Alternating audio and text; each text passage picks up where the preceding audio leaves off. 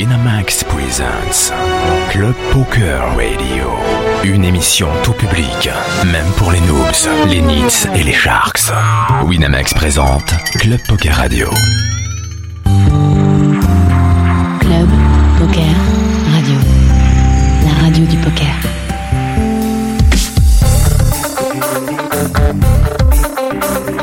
Club Poker Radio. Avec Comanche, Olivier P. et Favelas.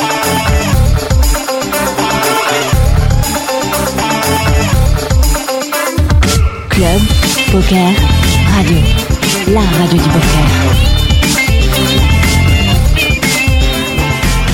Eh bien, salut à toutes, salut à tous, c'est comment sur Club Poker Radio. Je suis très content de vous retrouver pour cette troisième émission euh, de la nouvelle saison et j'ai le plaisir d'être accompagné d'Olivier P. Salut Olivier. Salut tout le monde.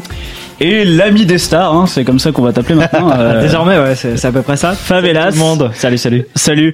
Alors euh, cette semaine, on avait euh, on avait besoin de rehausser les quotas et euh, on n'a pas pu euh, inviter d'handicapés. On a invité un retraité. Hein Pas mal aussi, hein. Vous savez. Salut Tristan Clémenceau. Salut à toi, salut à vous. Euh, et puis ton acolyte. Alors on le connaît un peu moins. Edouard Katz. Salut Edouard. Bonjour tout le monde. Alors on va commencer par toi Edouard parce qu'on te connaît un petit peu moins. Euh, Tristan, on va revenir après. Euh, Désolé, hein, les, les vieux, ce sera, sera pour après. Euh, Edouard, on te connaît un petit peu moins. Est-ce que tu peux euh, euh, nous parler un petit peu de toi, nous, de savoir d'où tu viens? Euh, Je crois que tu as fait partie euh, du off. Après, tu as été euh, joueur. Voilà, exactement. En fait, moi, j'ai bossé pendant deux ans euh, chez Eurosport Poker, chez Feu Eurosport Poker, donc qui est devenu une Indibet entre temps. Euh, je m'occupais du marketing euh, niveau poker là-bas, et entre autres, et je m'occupais aussi de la team à l'époque, donc qui était composée des fameux Bazou, Clément Tumi et Hugo Lemaire. Et en fait, au bout de deux ans, j'ai décidé de mettre fin à cette expérience et de me consacrer un peu plus au jeu. Euh, T'es devenu joueur en fait. Pour pour devenir joueur. pas pour devenir joueur en fait. C'est euh, j'avais du temps devant moi et je me suis dit euh, tiens et si je jouais un peu pour voir parce que je jouais déjà à l'époque mais euh, et si je gagnais ma vie comme ça. Voilà et puis assez vite en fait je me suis rendu compte que ça me Bah, C'était plaisait. facile en fait. C'était pas si compliqué que ça mais par contre ça me plaisait pas tant que ça. Euh, la vie de joueur de poker me me plaisait pas tant que ça parce que euh, j'ai bossé pendant quatre ans, j'avais malgré tout un rythme de vie assez sain entre guillemets et euh, le rythme euh, de vie d'un joueur de poker euh, me convenait pas parce qu'il c'est pas qu'il soit malsain mais en tout cas il était moins sain et il me convenait moins. Tu jouais quoi comme limite à ce moment-là? Alors je jouais surtout en MTT Ouais. donc euh, les MTT euh, du, du FR à l'époque, Mhm. toujours aujourd'hui d'ailleurs et je jouais un peu en PLO cash game euh, en 100 200. Ok. C'est une question, c'est t'étais un peu smicard du poker parce que Ça, c'est terriblement difficile. Ou alors, euh, ça se passait quand même assez bien pour... euh, Alors j'étais un peu au-dessus du smicard du poker, mais ça se passait pas assez bien pour Ouais. euh, pour être un énorme bala et aller payer des bouteilles au Queen quoi. C'est quoi, c'est quoi le SMIC au poker déjà Qu'est-ce que le SMIC au poker genre, Et ça va être un petit peu compliqué, mais c'est quelque chose qui te permet pas payer tes, tes dons Pérignon au Queen euh, tous les soirs, ça c'est clair C'est un, c'est un salaire de cadre en fait, c'est ça Un petit salaire tranquille. détente. Bon en fait je touchais le chômage et euh, et donc qui était plutôt euh, conséquent et euh, et en fait les revenus du poker euh, ajoutés au chômage faisaient que je vivais très bien. Hmm, D'accord. Voilà. Coucou le fisc C'est ça. Et le fisc. Qu'est-ce qui a fait que euh, justement le rythme de vie pour toi n'était pas sain? Tu pouvais pas t'imposer justement un rythme de vie, des horaires, te lever tôt le matin, etc. Respecter ton, ton rythme de, de, de cadre en fait au final et de salarié? Exactement. En fait, le truc c'est que quand tu bosses dans une société, tu vis en société. Et quand t'es joueur de poker, moi, en tout cas, ça a été mon expérience, c'est comme ça que je l'ai vécu. Euh, T'as l'impression d'être un peu en dehors de la société. Voilà. T'es un peu en dehors de la société. T'es en dehors de la hein. société. Et euh, et c'est peut-être une histoire d'éducation. Enfin voilà, mes deux parents travaillent, sont cadres sup, euh, voilà, et je me Brague. destine. Ouais, si tu veux. Ça c'est un brag. mec. Voilà, et, euh, et je me destinais à ça. Et de passer donc de cette vie euh, très cadrée avec des horaires, etc., à une vie où, où t'as pas d'horaire, qui est quand même très agréable. Enfin, je vais, je vais pas cracher dessus. C'est super agréable de pas avoir d'horaire, de se lever quand on veut, de se coucher quand on veut. Voilà, de faire un peu ce qu'on veut dans la vie. Mais quand même, avec cette parfois ça devenait une obligation de jouer parce que bah euh, tu te dis bon bah j'ai pas gagné euh, la, la dernière session euh, celle-là il va falloir va falloir chip et euh, du coup tu te mets malgré tout une petite pression même même si au final euh, j'avais un salaire puisque je touchais le chômage, donc euh, j'avais toujours de l'argent à la fin du mois, c'était pas un Mhm. souci. Donc euh, je gérais bien ma BR, c'était bon. Et, euh, et en fait, euh, au bout d'un moment, le fait de pas voir parfois le jour, euh, tu pètes un peu en câble. Euh, t'es quand tu gagnes, t'es seul. Quand tu perds, t'es seul, et c'est encore plus dur. Voilà. Ok, ouais, il vient de niquer l'ambiance. Donc c'était- c'était la minute badante. c'est ça. Voilà. les cordes. Euh, tous les deux, vous vous connaissez bien? Ouais. Vous connaissez d'où? Alors, bah, en fait, on se connaît euh, de l'époque où j'étais team manager. D'accord. Euh, on s'est croisés sur le circuit, on a assez vite accroché. Enfin, Tristan était très ami avec euh, toute la team euh, Bazou, Clem, Hugo. Mhm. Et de fil en aiguille, on. Ah, quand ça commence comme ça, de fil en Voilà, aiguille, ça devient intéressant. Exactement. Et donc Et ben on a accroché des affinités. Et puis euh, j'aime bien les Asiates, donc euh, voilà. D'accord. Toi, Tristan, euh, donc tu es un jeune retraité euh, du monde du poker. Un des plus jeunes, je pense. C'est vrai, t'es un des plus jeunes retraités de Tout France, court, je tout pense, court, tout court.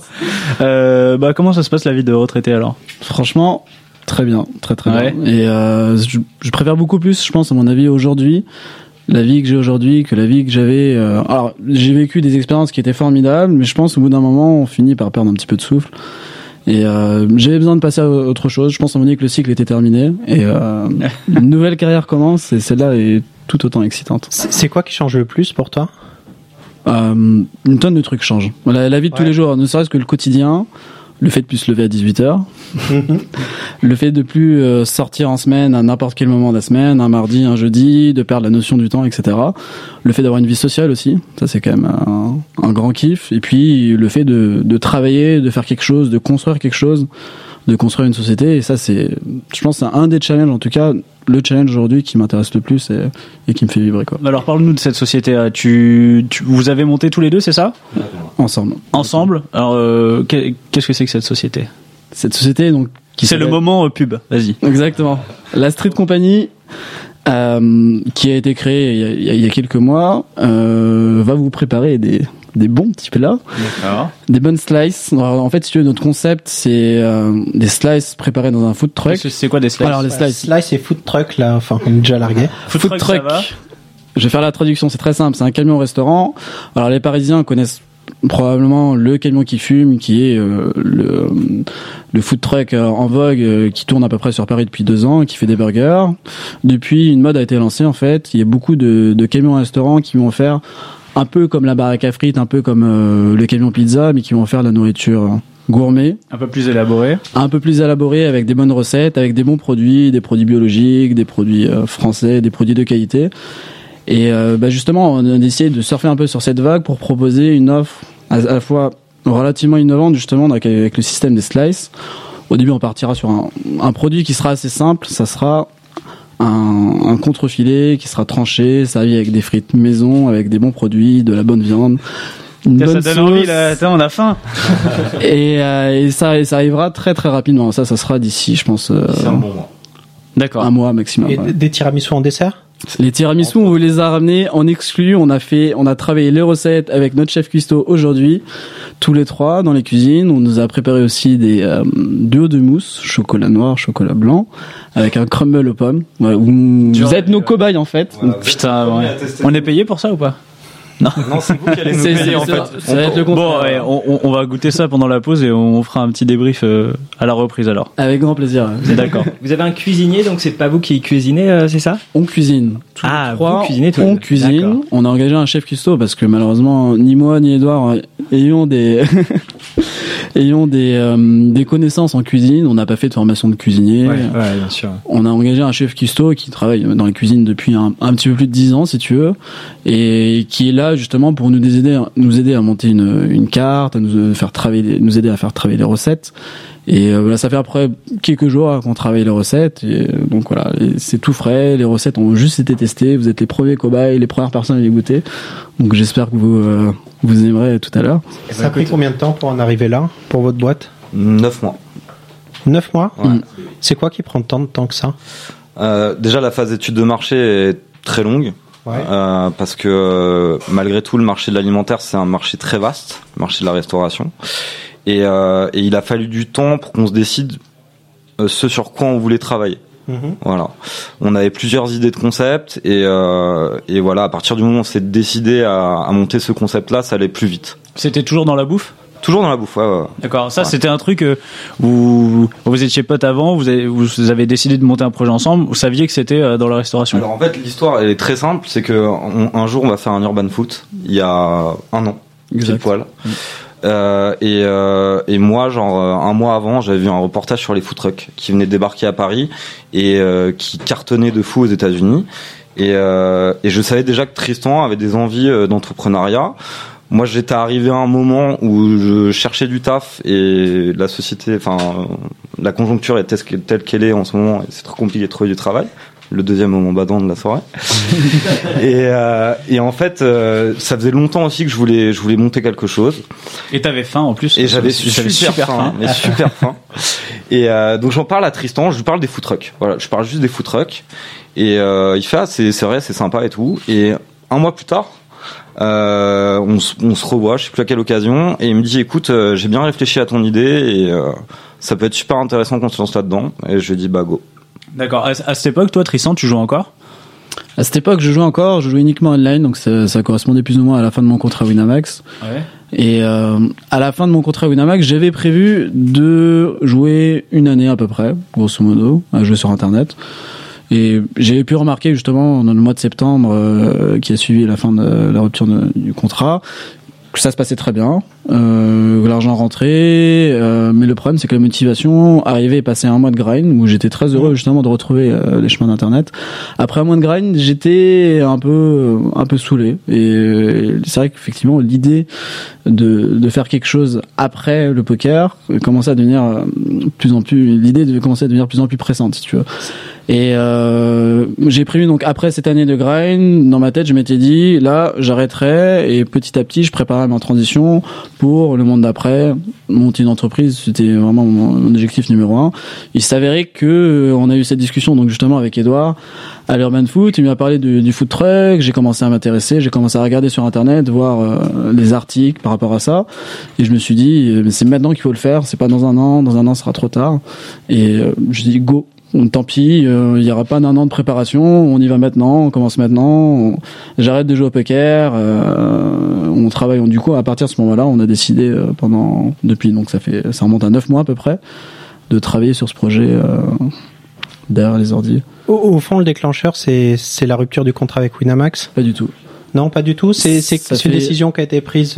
Euh, C'est une décision. alors, Si tu veux en fait, l'arrêt du sponsor a, a favorisé en fait cette transition. Ouais. Euh, ça va faire à peu près, je pense à mon avis, deux ans, deux ans que je commençais à avoir de plus en plus régulièrement des mini burn-out en fait, si tu veux, par rapport au poker. C'est-à-dire que je me souviens avant les premiers War Series, euh, pendant un mois, j'ai plus joué online, j'ai plus du tout envie de jouer online, j'ai plus la motivation. Et forcément, mon premier War Series oblige, la motivation est obligée de revenir, l'excitation qui va avec, euh, des War Series qui étaient tellement attendus, euh, ça fait peut-être trois ans que j'attendais ça, euh, depuis que j'ai 18 ans, on parlait des, Puis ça fait rêver, même quand y es, Bien c'est fou. c'est hallucinant. C'est clairement hallucinant. Et donc, j'ai retrouvé la motivation euh, pendant ces War Series. Et après, je suis revenu, encore une baisse de régime. Et après, c'était un peu comme ça. C'était des hauts, des bas. C'était plus euh, la même euh, la même découverte, si tu veux, les mêmes surprises, toujours les mêmes destinations. Et Je je sais pas ce que t'en penses, mais mélanger le live avec des gros events et faire du online d'un côté, c'est peut-être très dur de retrouver la motivation à chaque fois. Tu vas faire du très haut et du très bas niveau adrénaline, en fait, non? Tu peux faire du très haut aussi, même sur Internet. Ouais, Alors, bien sûr. Non, mais ce que j'ai, enfin, c'est quelque chose quand t'as quelqu'un, t'as fait, par exemple, tu fais une perf en live, Mhm. retourner jouer des tournois à 10, 10 20, balles, 30, 20, 40, 50. même 50 balles. C'est terriblement difficile, quoi. C'est quelque chose qui revient à chaque fois et pour trouver la Mhm. motivation, c'est, c'est chaud. Euh, ça, j'arrivais à retrouver cette motivation. Je me souviens après deux villes à l'époque. Euh, effectivement, il y a un an et un an et demi, c'était plus compliqué. Et je l'ai joué quand même. Mais c'est vrai que, euh, en y repensant, j'ai joué avec beaucoup moins de sérieux. Et euh, je pense, à mon avis, mon héroïsme devrait être, si je devais le calculer, devrait être probablement ridicule. Euh, surtout là, vu comme à partir du moment où tu joues, t'es pas motivé, t'es passionné. C'est beaucoup plus difficile de, de gagner, de bien jouer. euh. Et c'est vraiment ça, en fait, qui m'a fait, euh, qui m'a fait tester la baisse de motivation globale. Ça faisait un an, un an et demi où j'étais plus passionné par le jeu comme j'étais passionné il y a, au tout début, quand j'avais 18 ans, quand j'avais 19 ans, que je découvrais vraiment ce, ce milieu. Mhm. C'était juste, voilà, tout simplement une transition naturelle. Le fait de plus avoir sponsor, ça veut dire tout simplement, j'ai plus d'obligations, je suis libre, je peux faire ce que je veux, totalement ce que je veux, et, et j'en ai profité justement de, de, de cette nouvelle euh, liberté. Alors, quand t'es sponsorisé, t'es quand même très libre. Attention, hein.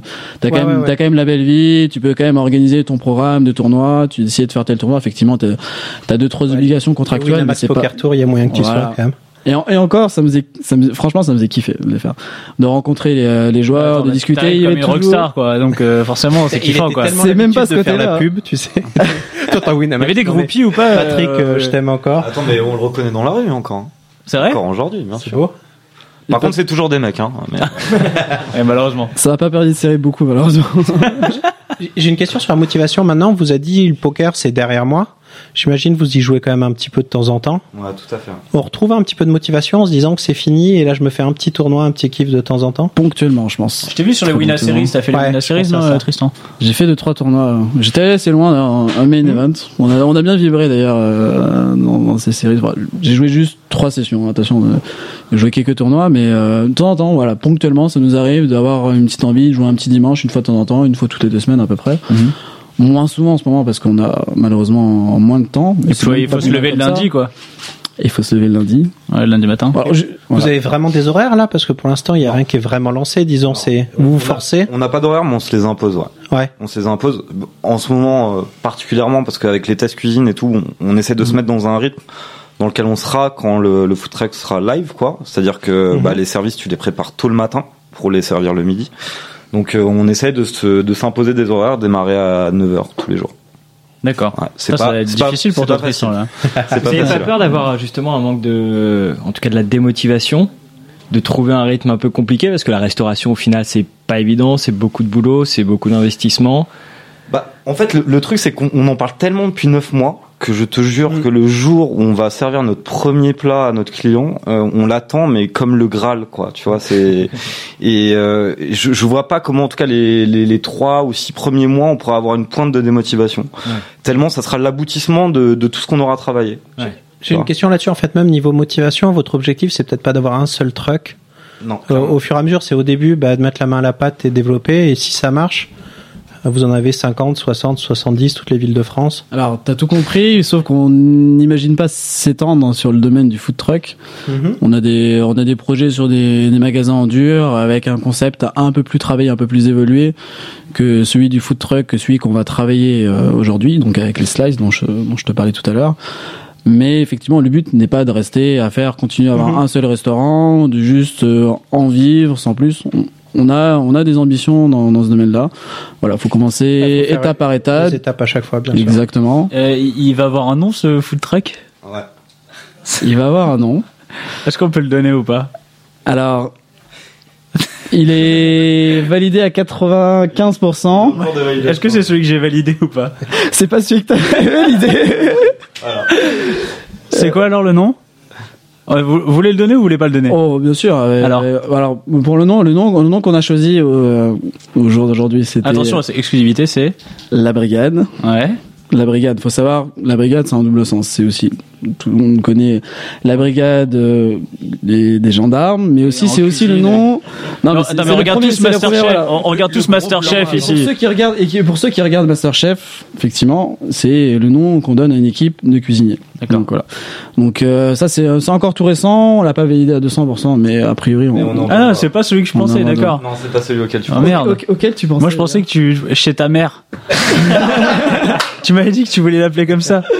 Je trouvais ça génial. Ah, alors, c'est Ouais, même je t'avais proposé autre chose, mais tu l'as pas c'est validé. une très très longue discussion. Euh, Il y a eu une On a tonne. beaucoup parlé. On a beaucoup parlé, on a beaucoup rigolé, et euh, certaines personnes justement, ça les a pas du tout fait rigoler. C'est vrai Euh, voilà. Il y, a- il y a des gens qui ont de l'humour. Il y a- mais il y a des gens qui en ont pas d'humour. moins. Je te jure. D'accord. Mais effectivement, il y a eu une grosse grosse polémique par rapport à ce nom-là. Donc, euh, je laisse aux- aux auditeurs le choix de de, de, de se faire leur, leur avis justement par rapport à ce faire un petit sondage, mais je pense que chez, chez ta Après- mère, ça va faire euh, Malheureusement, fureur sur le sur le forum. voilà, il sera il sera pas sélectionné.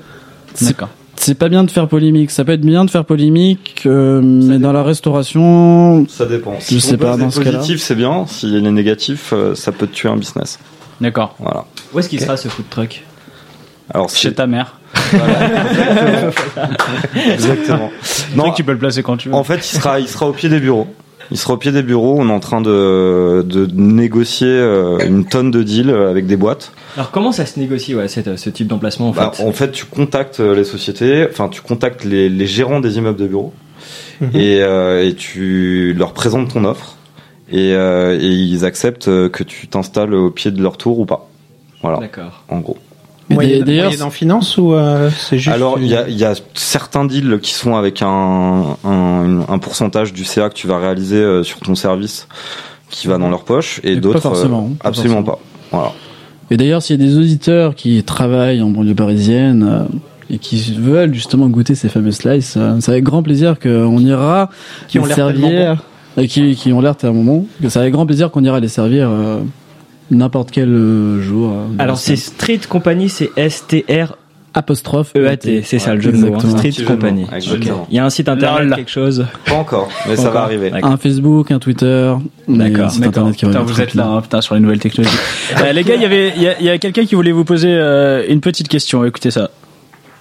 Donc salut, j'ai une question pour Edouard. Je voulais savoir comment tu vas faire pour que Tristan se lève tous les matins, car on connaît l'assiduité euh, incroyable du PDG. Et sinon, bonne chance si c'est lui qui conduit le Kemtar. Si, si, Brossolo. Sébastien Loeb volant. Ok, monsieur Brossolo. Euh, bah écoute, c'est c'est très simple. Je, je viendrai le réveiller avec un petit fouet. Voilà, tous les matins. Ah, parce que passer de se lever à 18h à se lever à 7h, ça va.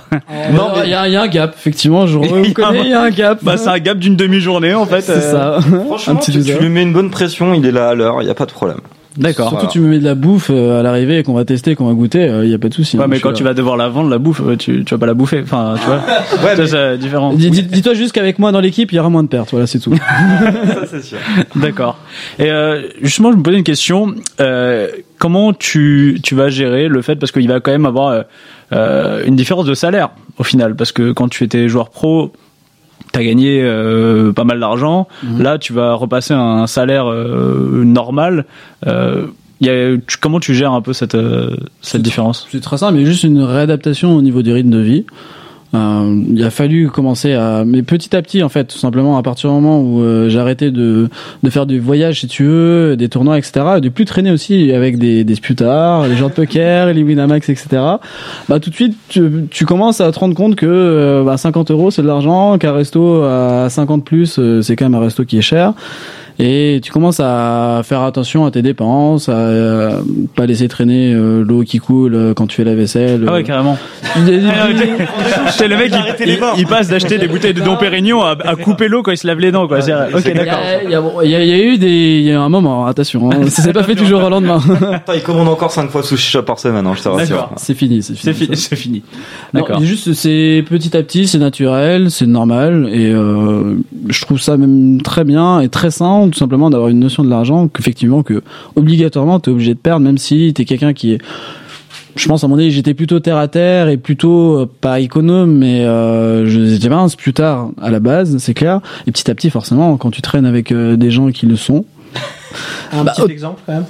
un petit exemple, j'ai, c'est pas un exemple, c'est 30 000 exemples qui viennent à la tête. Il y en a, il y en a beaucoup trop. C'est, c'est, c'est quotidien en fait. Tu veux, l'exemple est quotidien. C'est pour aller euh, faire euh, 10 mètres, c'est prendre un taxi. C'est pour euh, aller au resto, c'est toujours choisir le resto le plus cher parce que s'il est passé cher, il est passé bien, machin. C'est crédits roulette, les crédits card roulette, c'est euh, c'est un standard. C'est c'est voilà, juste ça, c'est devenu. euh, je me suis rendu compte que c'était obsolète et le fait de pas traîner avec ces personnes-là qui avaient ce rythme de, la, euh, rythme pardon de vie là, bah tout simplement ça devient naturel. Hein, on s'habitue petit à petit et euh, je pense que les choses sont bien. hein. Ça manque pas de temps en temps? De temps en temps, ça peut manquer, mais c'est pour ça aussi que de temps en temps, on, quand même, on reste en contact, si tu veux. Quand j'ai faire une petite temps, soirée, voilà, Voilà. un petit queen, donc Allez euh, les gars, je coupe l'eau et j'arrive. On prend une dent. c'est ça. Voilà, je sais pas, j'irai une fois tous les mois, une fois tous les deux mois. Ouais. Bon, euh, on se fait un resto tous ensemble, euh, on se fait une soirée tous ensemble, etc. On se voit quand même régulièrement. Euh, là, y Mais, a- mais vous voyez au flunch maintenant, c'est ça le truc. euh, On se voit toujours chez rassure. Ah d'accord, ah ça va. Edouard, dans un an, si on te proposait un poste de poker manager pour une room, et Tristan, si dans un an on te proposait un poste, enfin un poste, un sponsoring, voilà, pour tourner à un an en live, est-ce que vous seriez prêt à, à reprendre euh, Moi, moi, c'est très facile. J'ai quitté mon job parce que je voulais plus travailler là-dedans. Donc euh, ma réponse est non. Mais après, si tu, ta question c'est est-ce qu'on te repropose un job intéressant euh, Tout dépendra de la situation de la société. Euh, J'y réfléchirai forcément. Mais euh, après, l'objectif, il est pas à un an. Bien il sûr. est, il est long terme. Donc Alors, on va euh, dire deux trois ans si l'affaire tourne et que vous êtes capable en fait de céder le business à des gens qui peuvent travailler, vous vous gérez, on va dire d'un regard un peu plus un peu plus haut l'affaire. Ah non, je pense que, enfin, justement, l'idée, si le business marche, c'est vraiment de le développer et euh, de grandir et de grandir et de grandir encore.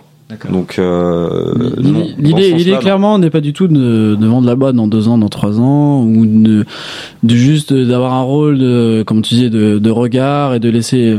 Non, non, on veut vraiment travailler là-dedans. On veut s'inscrire dans du moyen, plutôt même voir dans du long terme.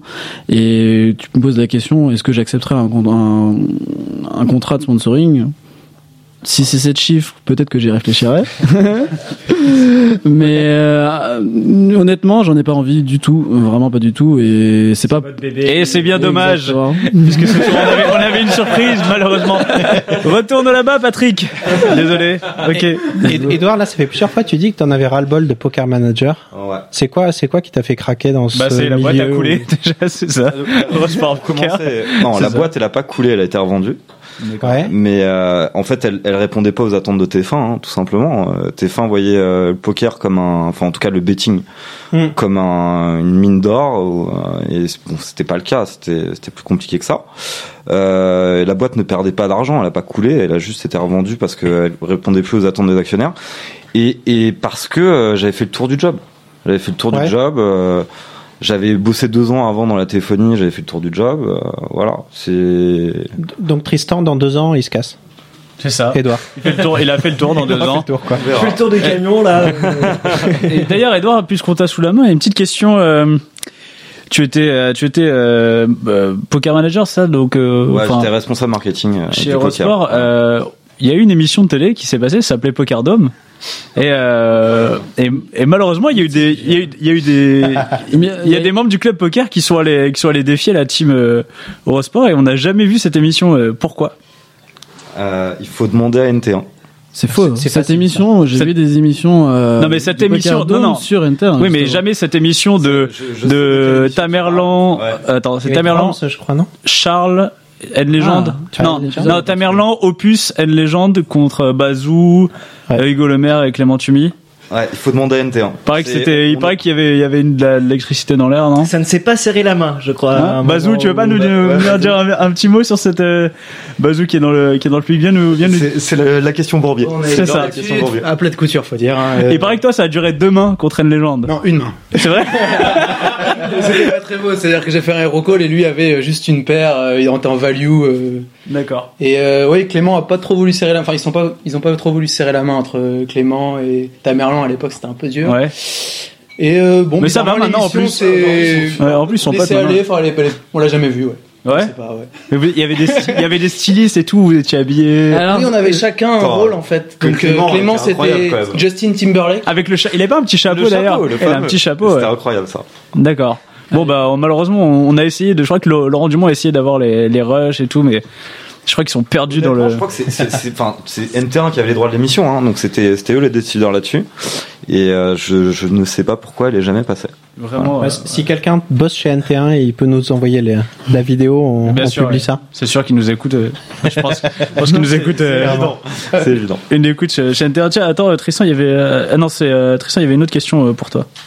Salut Tristan, bah écoute tout d'abord félicitations euh, pour ta carrière et, euh, et ta reconversion. Euh, J'avais juste une question, est-ce que tu vas donner une prime de Noël à tes collaborateurs?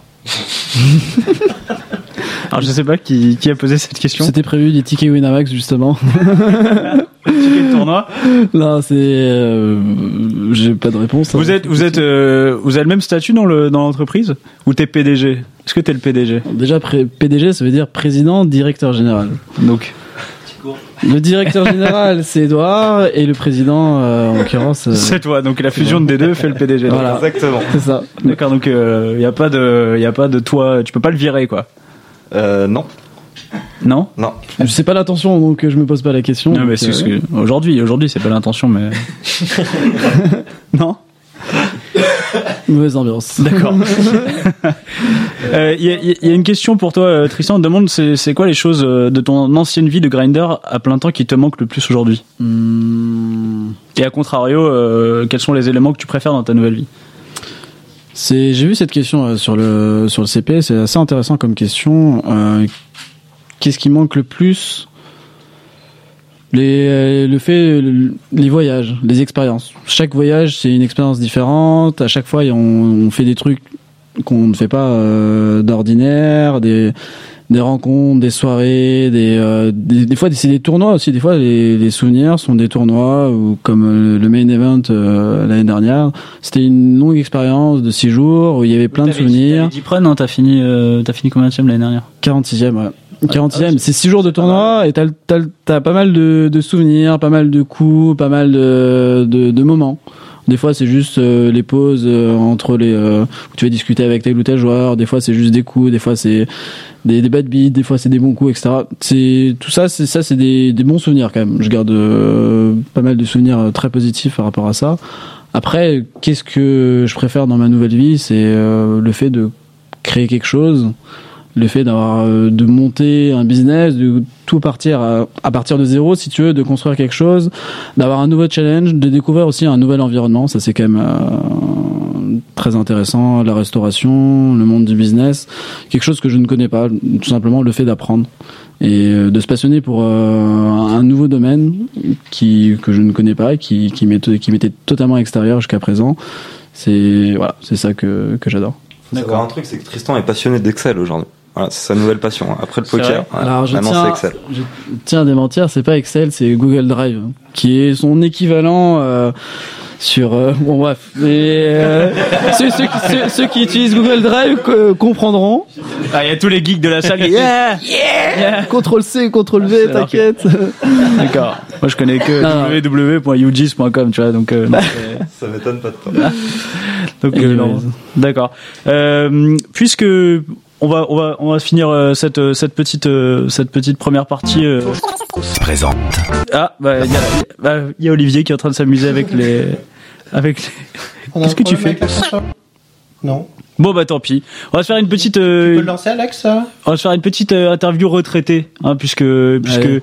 puisque t'es là. euh, puis attends, il y a le il y a le il y a l'ingénieur du son. euh, attention, il est, il est viré hein, de toute façon. hein, il, il le sait pas encore. tu vas prendre euh, voilà la compta. Alors euh, Tristan, t'es plus euh, purée ou t'es plus euh, soupe? Je suis plus slice en fait. Ça, il est, le mec obligé de placer son truc et tout. Edouard, Euh, Slice également. Attends. carte vermeille ou carte black?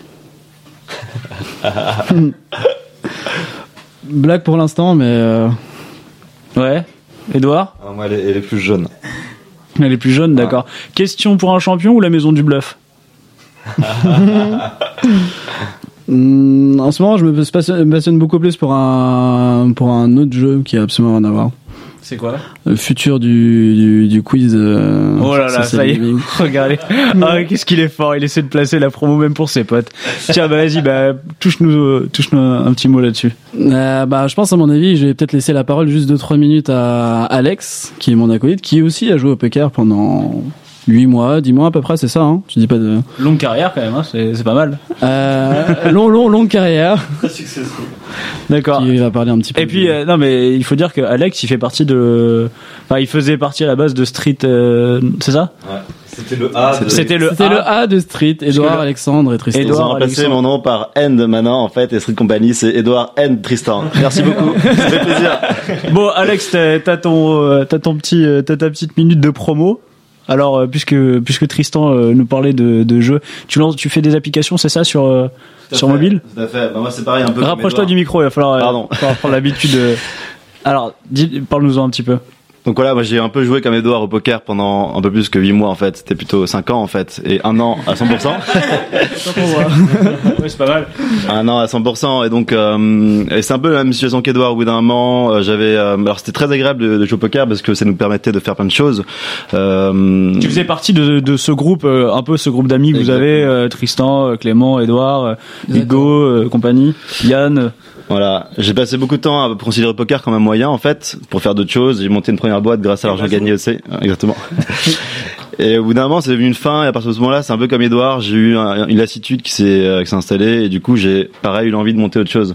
Donc euh, voilà, c'est c'est c'est parti de là. Et euh, on a décidé de monter. Alors bon, c'était une histoire assez longue, mais un quiz, euh, donc un quiz social, un jeu social, un social game en fait, qui sera sur Facebook, Android et et, euh, et iPhone.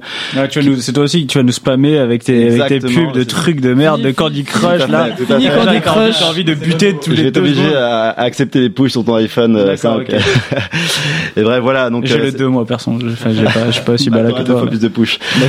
et donc, euh, et donc là, c'est parti de là. Et, et au final, euh, alors moi, j'ai jamais, fait de jeux vidéo, mais pareil, enfin, on se prend de passion pour un projet, on essaie de le développer. Et, et pareil, euh, enfin. donc c'est un jeu social et justement cette expérience du poker m'a nous a permis de, de réfléchir à, à différents nouveaux modèles de jeu en fait. Et donc notre jeu, qui est un quiz à la base, va intégrer Un quiz social, non, c'est ça un quiz social. tu, tu vas le placer. Tu veux, je te refais trucs alors, euh, Android, euh. Facebook et, et iPhone.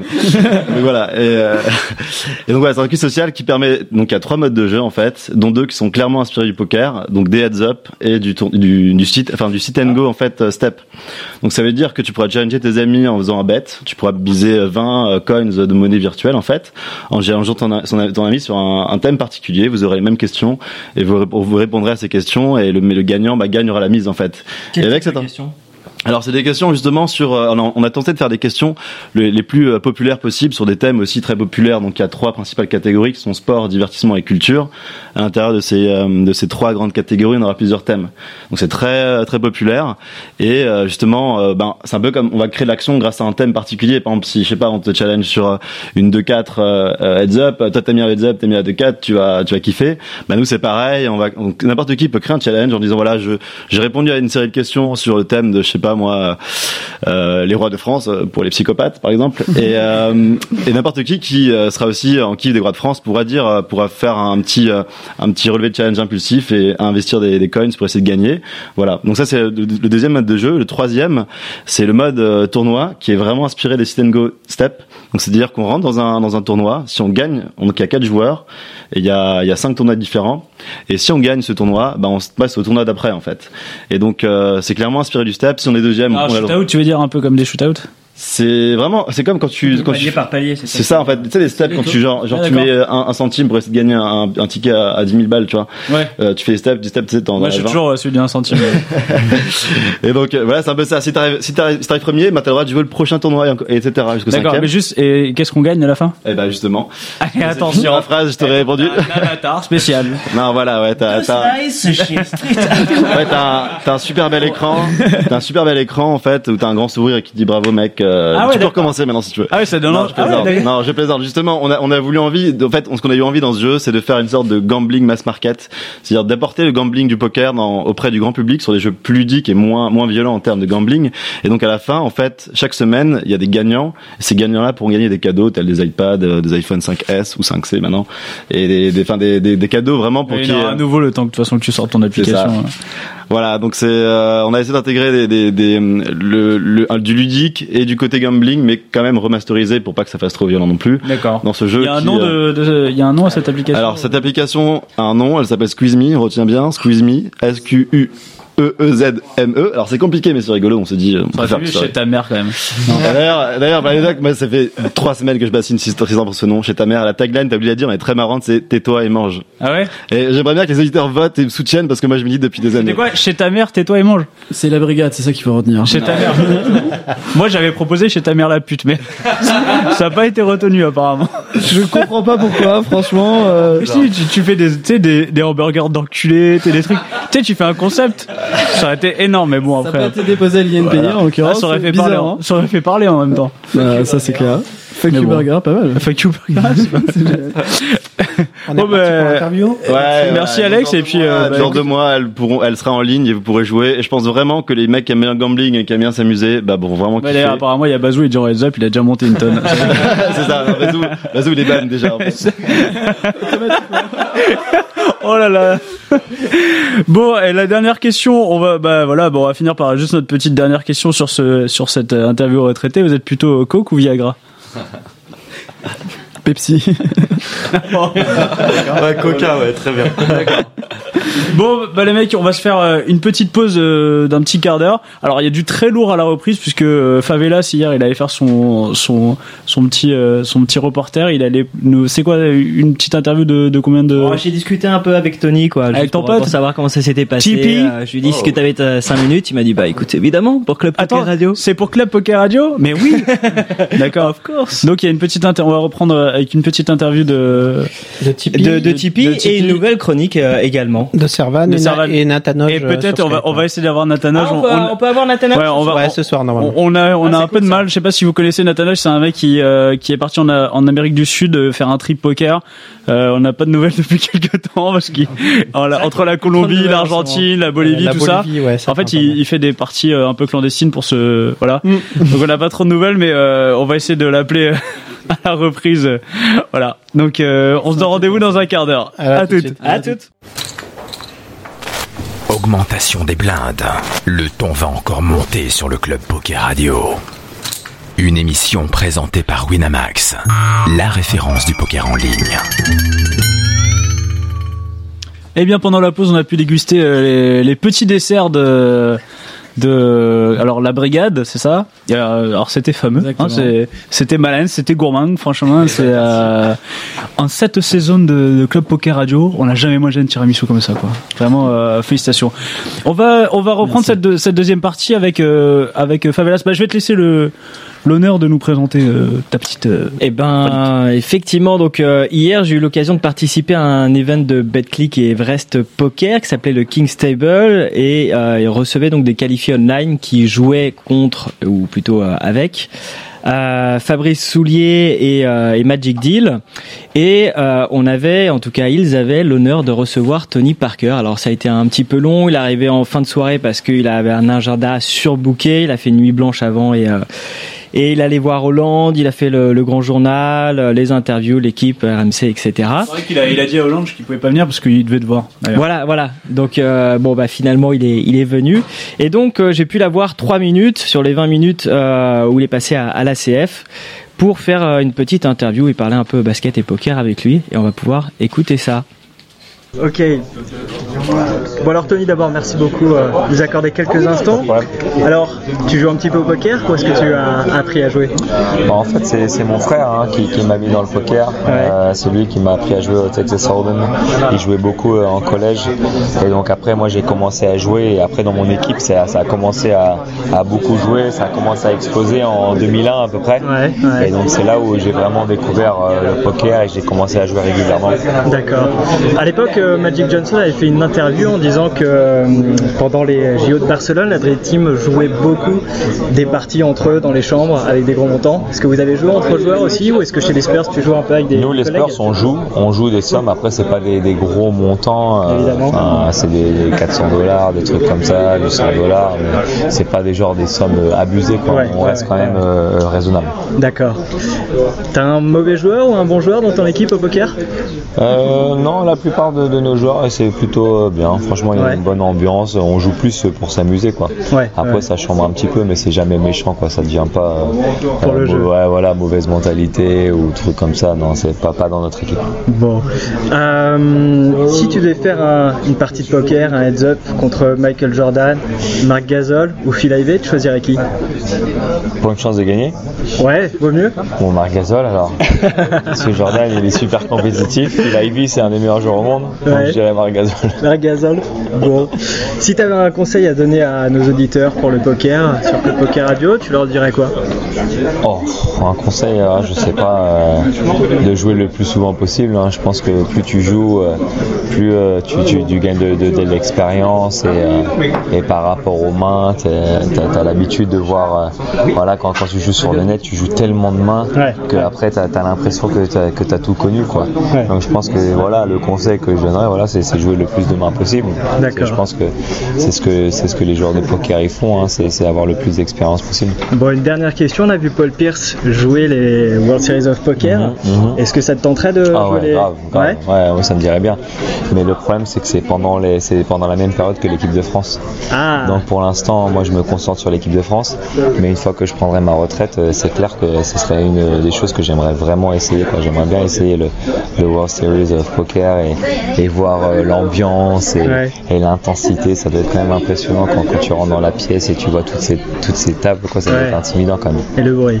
Eh ben, merci beaucoup pour euh, cette interview Merci, et bonne soirée maintenant au Queen. Bah ouais, un gros soir avec l'équipe de France, là, ça va être sympa. Bon, bah super. Merci, beaucoup. Merci, bonne soirée. merci, merci. Bon, euh, petite soirée au Queen, c'est ça après? Petite soirée au Queen et, et j'ai fold. Et euh, Quoi je ne m'en remets, mais je ne m'en remets pas quoi. Je ne m'en remets pas. D'accord. J'avais le matos, etc. Et, euh, et d'autres personnes y sont allées. Il y a, il y a Skip qui, qui, qui est allé. On en parlera. Ouais, il s'est fait peu, passer pour un joueur de l'équipe de France. Je suis, enfin, il fait 2m12, donc. euh, Ouais, ouais, ouais, ouais. Il y, a, y y juste une photo où c'est Boris Dio qui est juste plus grand que lui. Sinon, sinon, c'est équivalent, quoi. D'accord. Et donc grosse soirée et, et non super interview. Très content d'avoir eu Tony, un mec adorable, Il a l'air très super pro. sympa en tout cas. Mais Quand il joue au. Hold'em, au World Series, World of Mais euh, très sympa, abordable. Il a fait son boulot, très pro. On sent qu'il est habitué aux interviews, aller voir du monde, signer des autographes, dire bonjour vraiment à tout le monde. Euh, il est passé à 20 minutes et euh, voilà, il a, il a donné du plaisir à, à chacun. Et moi j'étais. Euh... ouh là là, ouh là là. Ça c'est la deuxième partie de soirée. la troisième. Ouais, c'est ça. D'accord. Euh, non vraiment super. J'étais comme un comme un petit enfant. Voilà, c'est euh, vraiment très très tendancieux ce que tu dis. Tu te fais donner plaisir comme un petit enfant. En tout cas, euh, vraiment super boulot. Euh, vous avez entendu le conseil de, de Tony Parker euh, jouer le plus possible, jouer, jouer, jouer. Il a pas dit de jouer sur Betclic, hein, par contre. Il a dit Ouais, jouer, jouer. ouais, ouais. Donc, Un bon conseil. Je vais pas poser de questions sur Eva Longoria, par contre. Non, je voulais faire. euh, alors Eva, tu l'as euh, balance, balance, balance, mais je me suis dit bon. C'est pour quand ton prochain faire. single? Ouais, mais non. Donc j'ai évité. Bon bah écoute, merci beaucoup euh, Favelas pour cette interview. La prochaine c'est quoi euh, C'est quoi la prochaine interview de Star Euh, je sais pas, André Agassi. Euh... pff, non, j'en sais rien. Bah, en tout cas, toi, c'est toi, t'es un amateur de basket. En plus, ça devait être vraiment Non, un mais gros kiff. j'étais, super content. Il y a eu le match contre l'Espagne qui était juste phénoménal. Après contre la Lituanie où voilà où on, on gagne, on gagne la coupe. Et puis c'était dans l'effervescence. Tous les Français ont en tout cas, une grosse majorité ont soutenu euh, Tipeee, les Français, les basketteurs. Donc là, c'était euh, c'était vraiment le bon timing et, euh, et très content d'avoir fait euh, d'avoir fait cette interview et, euh, et d'avoir réalisé un petit rêve entre guillemets quoi. Ok, bah écoute, merci beaucoup euh, Favelas. On va passer à notre nouvelle rubrique. C'est la rubrique. euh, alors, comment elle s'appelle? C'est la euh, Psy Story. Psy Story. Voilà. c'est le jingle le plus court de l'histoire. Salut Servan. Bonsoir à tous. la nouvelle euh, chroniqueuse de Club Poker Radio. Alors, alors là, en plus, on t'a mis la pression. Il y a tout le monde qui est dans le studio. Que des mecs, hein, je précise. Alors, c'est Servan. euh, Présente-toi un petit peu pour ceux qui te connaissent pas. Oui, alors pour ceux qui me connaissent pas, je suis psychologue. Euh, j'ai fait ma thèse tout le poker avec le club poker, oui, oui, oui, tout le monde. Euh, voilà, j'ai fait ma thèse sur le poker. C'est un sujet qui, qui me passionne, autant sur le versant addiction que sur le versant plus euh, normalité, pratique de jeu. Donc euh, voilà, je vais vous proposer. euh, dans différentes chroniques, d'aborder différents sujets qui touchent à la psychologie, mais aussi au poker. Et donc, pour introduire cette première chronique, j'aimerais poser une question aux invités. Si je vous dis superstition dans le poker, vous pensez à quoi? Pascal Perrault. Quels sont, quels sont fétiches? Si ça s'arrêtait qu'au caleçon, à la chemise, encore, ça serait, ça irait, mais malheureusement, ça va bien plus loin. Ah bon? Ouais. Ah non, il faut que tu balances, ça t'oublie. Ah, il y a pas mal de petites anecdotes avec Pascal. Euh, une anecdote la plus marquante, c'est par exemple quand lui est assis à table en train de jouer, donc je parle bien sûr en live, tu lui mets la main sur l'épaule, malheur. T'as intérêt à courir très très très très très vite. Il s'avère que régulièrement, quand tu mets, euh, tu fais ce geste-là, régulièrement il buste très rapidement. Alors je sais pas si ça déclenche une sorte de tilt ou une sorte de, de démon en lui. Il s'est avéré qu'après, quand tu mettais pas ta main, il bustait aussi, en fait. Mais euh, Ça c'est ça c'est toi qui le dis. Et euh, il est très très superstitieux pour ce genre de choses, pour euh, l'histoire du sel sur la table, 7 ans de malheur si une vitre se brise, toutes ces conneries là et tout. D'accord. C'est vraiment la totale. Et D'accord. ce qui est quand même très marrant pour un genre de poker quand même, qui les mathématiques, les probabilités. je pense pas que ça a beaucoup beaucoup de place à la superstition. mais- alors, Servan tu es. Alors oui, justement. Donc, euh, comme tu le disais, la superstition, elle peut, euh, elle peut avoir euh, lieu au cours du jeu. Elle est inhérente finalement, elle est propre à toute situation où l'être humain n'a pas un contrôle sur les événements. Donc c'est très fréquemment apparaissent des superstitions au cours du jeu, mais également dans toute situation pour lesquelles on n'a pas de contrôle, ce qui peut expliquer toutes les superstitions de la vie courante, à savoir, par exemple, l'exemple du sel que tu donnais, ou toute superstition qu'on connaît, les chats noirs, les échelles et autres. L'idée, c'est que l'esprit humain, par nature, a besoin de créer des causalités entre des événements ou de donner du sens là où il n'y en a pas forcément. Notons que les joueurs de poker, même les plus expérimentés, connaissent l'existence de ces superstitions, puisque j'en ai entendu parler dans le livre de Taylor et Elger, le, fameux Poker Mindset de 2010. Donc ils appellent pas ça superstition ou croyance erronée comme nous, les psys, on les appelle. Ils appellent ça les raisonnements fumeux. Mais j'ai noté dans, dans ce que eux, ils ont mis en évidence des similitudes avec ce que les psychologues, eux, euh, vont qualifier de, de croyances erronées ou, euh, en termes plus barbares, on appelle ça des distorsions cognitives, donc des, des distorsions de la pensée. en J'ai fait. fait ma thèse dessus en plus, donc. euh, Voilà, donc euh, l'idée aujourd'hui c'est de vous présenter rapidement les trois superstitions qui sont les plus les plus importantes chez les joueurs de poker. Je me base ici sur les données que j'ai recueillies euh, pour ma thèse, donc auprès de joueurs de poker français. Euh, L'idée de, de Hilger et, et Taylor dans Poker Mindset, c'est que ces superstitions vont venir dégrader le niveau de jeu. Que plus on est superstitieux, plus on va jouer des coups d'une manière euh, irrationnelle, puisque vraiment ici le mot clé c'est la rationalité. Donc comme tu le disais tout à l'heure quand, quand je t'ai posé la question de ce qu'était la superstition, tu disais les mathématiques, les probabilités, etc. Donc on est sur un versant très rationnel, mais tout- toute la part d'irrationnel est contenue dans ces superstitions. Donc elles peuvent avoir une influence sur la manière dont le joueur joue.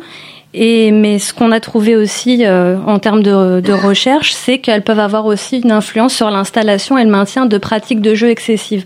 À savoir que certaines fausses croyances, certaines superstitions encourageraient le joueur à jouer plus.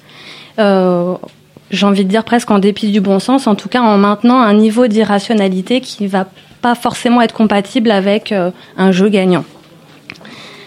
Donc ces trois types de croyances que qu'on a pu identifier donc notamment dans ma thèse mais également dans d'autres recherches, le- la première s'appelle le biais d'interprétation. Et finalement ça consiste à attribuer au résultat du jeu une signification particulière qui va nous qui va encourager le joueur à à continuer à jouer. Par exemple dire j'ai gagné parce que j'ai très bien joué mais j'ai perdu parce que j'ai pas eu de chance. Alors, petit bémol. Il y a, il y a En des, vrai, quand il y a même, des gens pour qui c'est vrai. Enfin, Voilà. Voilà.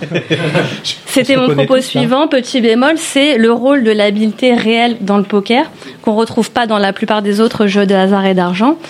Donc parfois ces croyances peuvent être rationnelles, mais seulement dans une certaine mesure. Donc pousser ces croyances à une certaine euh, à une certaine extrémité est en général assez irrationnel dans la surestimation finalement des capacités euh, du joueur dans l'issue du jeu.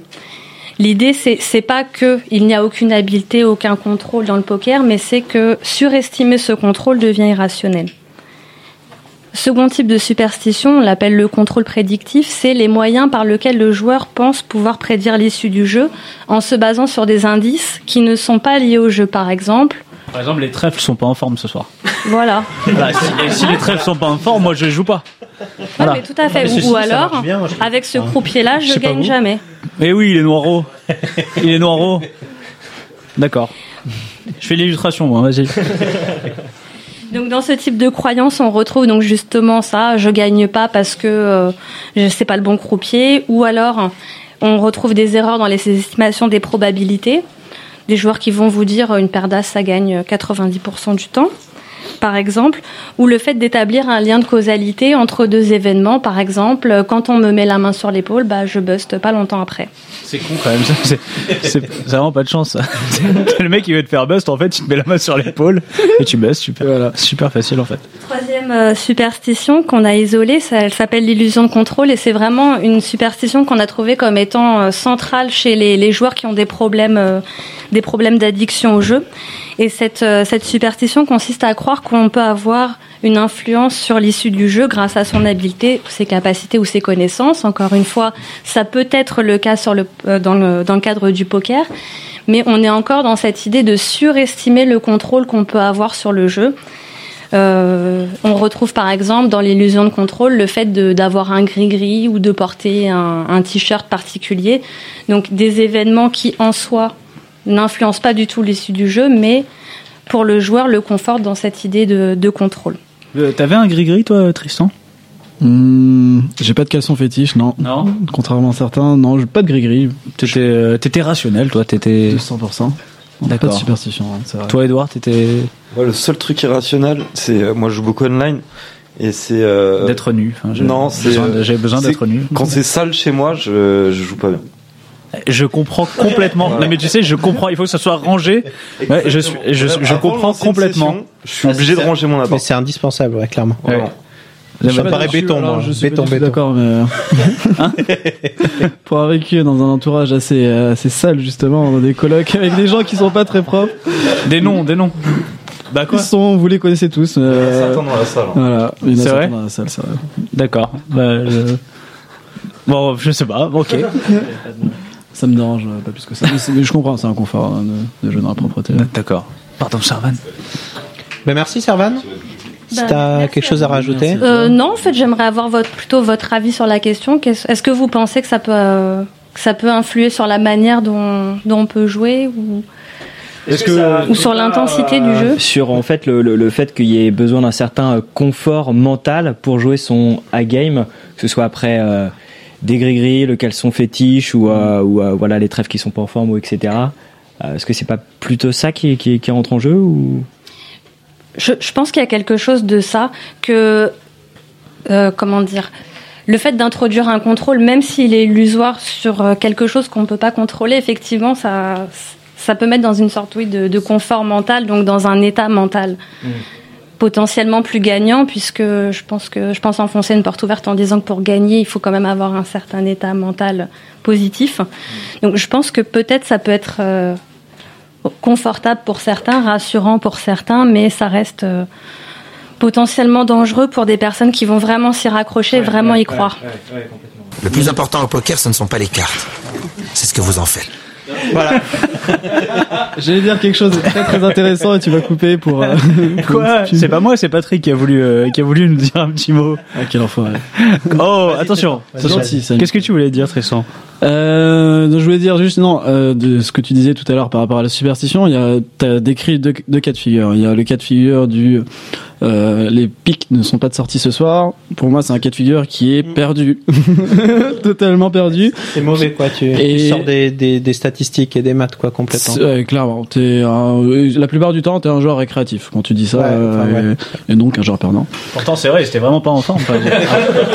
Après, tu crois ce que tu veux, voilà. Et moi, je me régale hein, de genre de genre. Eh, j'aime bien dire ah ouais, t'as raison et tout. T'as vu, euh, il y a eu trois boards avec euh, trois pics la dernière fois. Bref, et t'as l'autre cas de figure, où, effectivement, dans l'idée de se de, de se donner en confiance, d'avoir peut-être pourquoi pas un petit carte guard fétiche, un petit t-shirt qu'on aime bien porter, parce que on a déjà fait une perf avec ce t-shirt là. Bon, faut quand même le laver entre temps, mais euh, y a, y a ce- ça, ça peut justement donner une certaine confiance. Ouais, c'est ça, c'est des trucs qui te, ramènent, qui te ramènent dans, dans, dans ta confiance, qui, te, qui vont te. Tu vois, je sais pas, les gens qui jouent avec les petites photos de, leur, euh, leurs enfants et tout, euh, c'est plus. euh, pour, voilà, pour sortir des fois. Ça, de- ça c'est encore un autre cas de figure. Je pense qu'il est perdu lui aussi. C'est les mecs qui jouent avec leurs enfants à table et tout, qui posent son gamin sur la table. Ceci dit, au poker, il y a un stress qui est super important. Si tu as quelque chose qui te permet d'éliminer un peu stress, et rationnel ou pas, en fait, il y a moyen de, bah, de limiter ce stress et de prendre des décisions justement plus rationnelles. Alors qu'à la base, tu as, quelque chose complètement irrationnel qui t'a permis de faire ça. Donc le t-shirt, le caleçon. Par contre, quand tu commences à réfléchir sur euh, sur des choses propres au jeu et à imaginer des résultats, là on parlait des speaks qui sont pas de sortie et tout ça. Là, ça devient mauvais parce que tu commences à tordre ton jeu dans un mauvais sens sur des sur quelque chose qui est complètement irrationnel. Exactement. Il y a des superstitions qui vont te faire changer ton jeu et donc euh, la plupart du temps c'est négatif et d'autres superstitions qui vont juste euh, bon voilà c'est une décoration au final. Avoir un carte guard et fétiche c'est juste euh, une Et un déco rat, t'en penses quoi? Ah. Est-ce que les as rouges ça gagne plus que les as noirs? Je préfère Merci Comanche. Mais Attends, mais, non, mais ça amène à réflexion. c'est une bonne question j'ai médité pour la troisième partie Bon, bah écoute, merci beaucoup, Servan. C'était Euh, très intéressant. Très bien. C'est vrai. C'est vrai, à chaque fois que ça sort de ta bouche, je n'y crois pas. tu fais des compliments. C'est vrai. T'aurais pu en parler hier à Tipeee. À Tipeee, t'aurais pas lui poser une Il doit, question. il doit, il doit venir, il doit venir euh, plus tard. D'accord. Plus tard. Euh, on va on va essayer de d'avoir euh, d'avoir Nathanage. Euh, Nathanage. Alors je vous, je vous en parlais tout à l'heure. Nathanage, c'est euh, je, je vous le redis, hein, c'est un, c'est un mec qui fait un road trip dans en Amérique latine. euh, il passe de, de parties privées euh, clandestines dans des bouis bouis, des trucs un peu euh, un peu voilà euh, un peu chaud. Voilà, donc euh, on n'a pas eu de nouvelles depuis quelques temps, donc euh, on, on va essayer de. Si, Laurent, tu l'appelles On va essayer de. Alors attends, euh, tu, tu peux le, tu peux l'appeler s'il te plaît? On va essayer de l'avoir. On l'a prévenu qu'on l'appelait ou on l'a pas prévenu? Ah ouais, non, non, Attends, c'est bon. On va, on va essayer de l'avoir. Ah, Ok, ça sonne. Allez.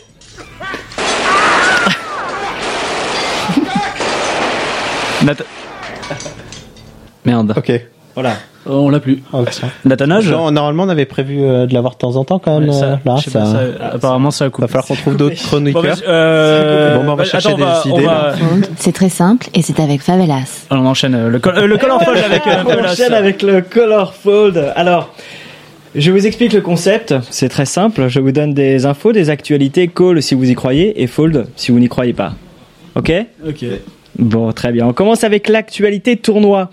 Lors de l'Unibet Open de Cannes, la table télévisée constituée entre autres de Big Roger et de Pierre Ménès a dû se jouer à 7 joueurs, faute de place. Fold. Ah, fold. Très drôle. C'est un fold. Alors ils étaient effectivement à la même table, côte à côte. Heureusement qu'il n'y a pas un gars qui est arrivé entre les deux parce que sinon ça aurait été un petit peu un petit peu tight.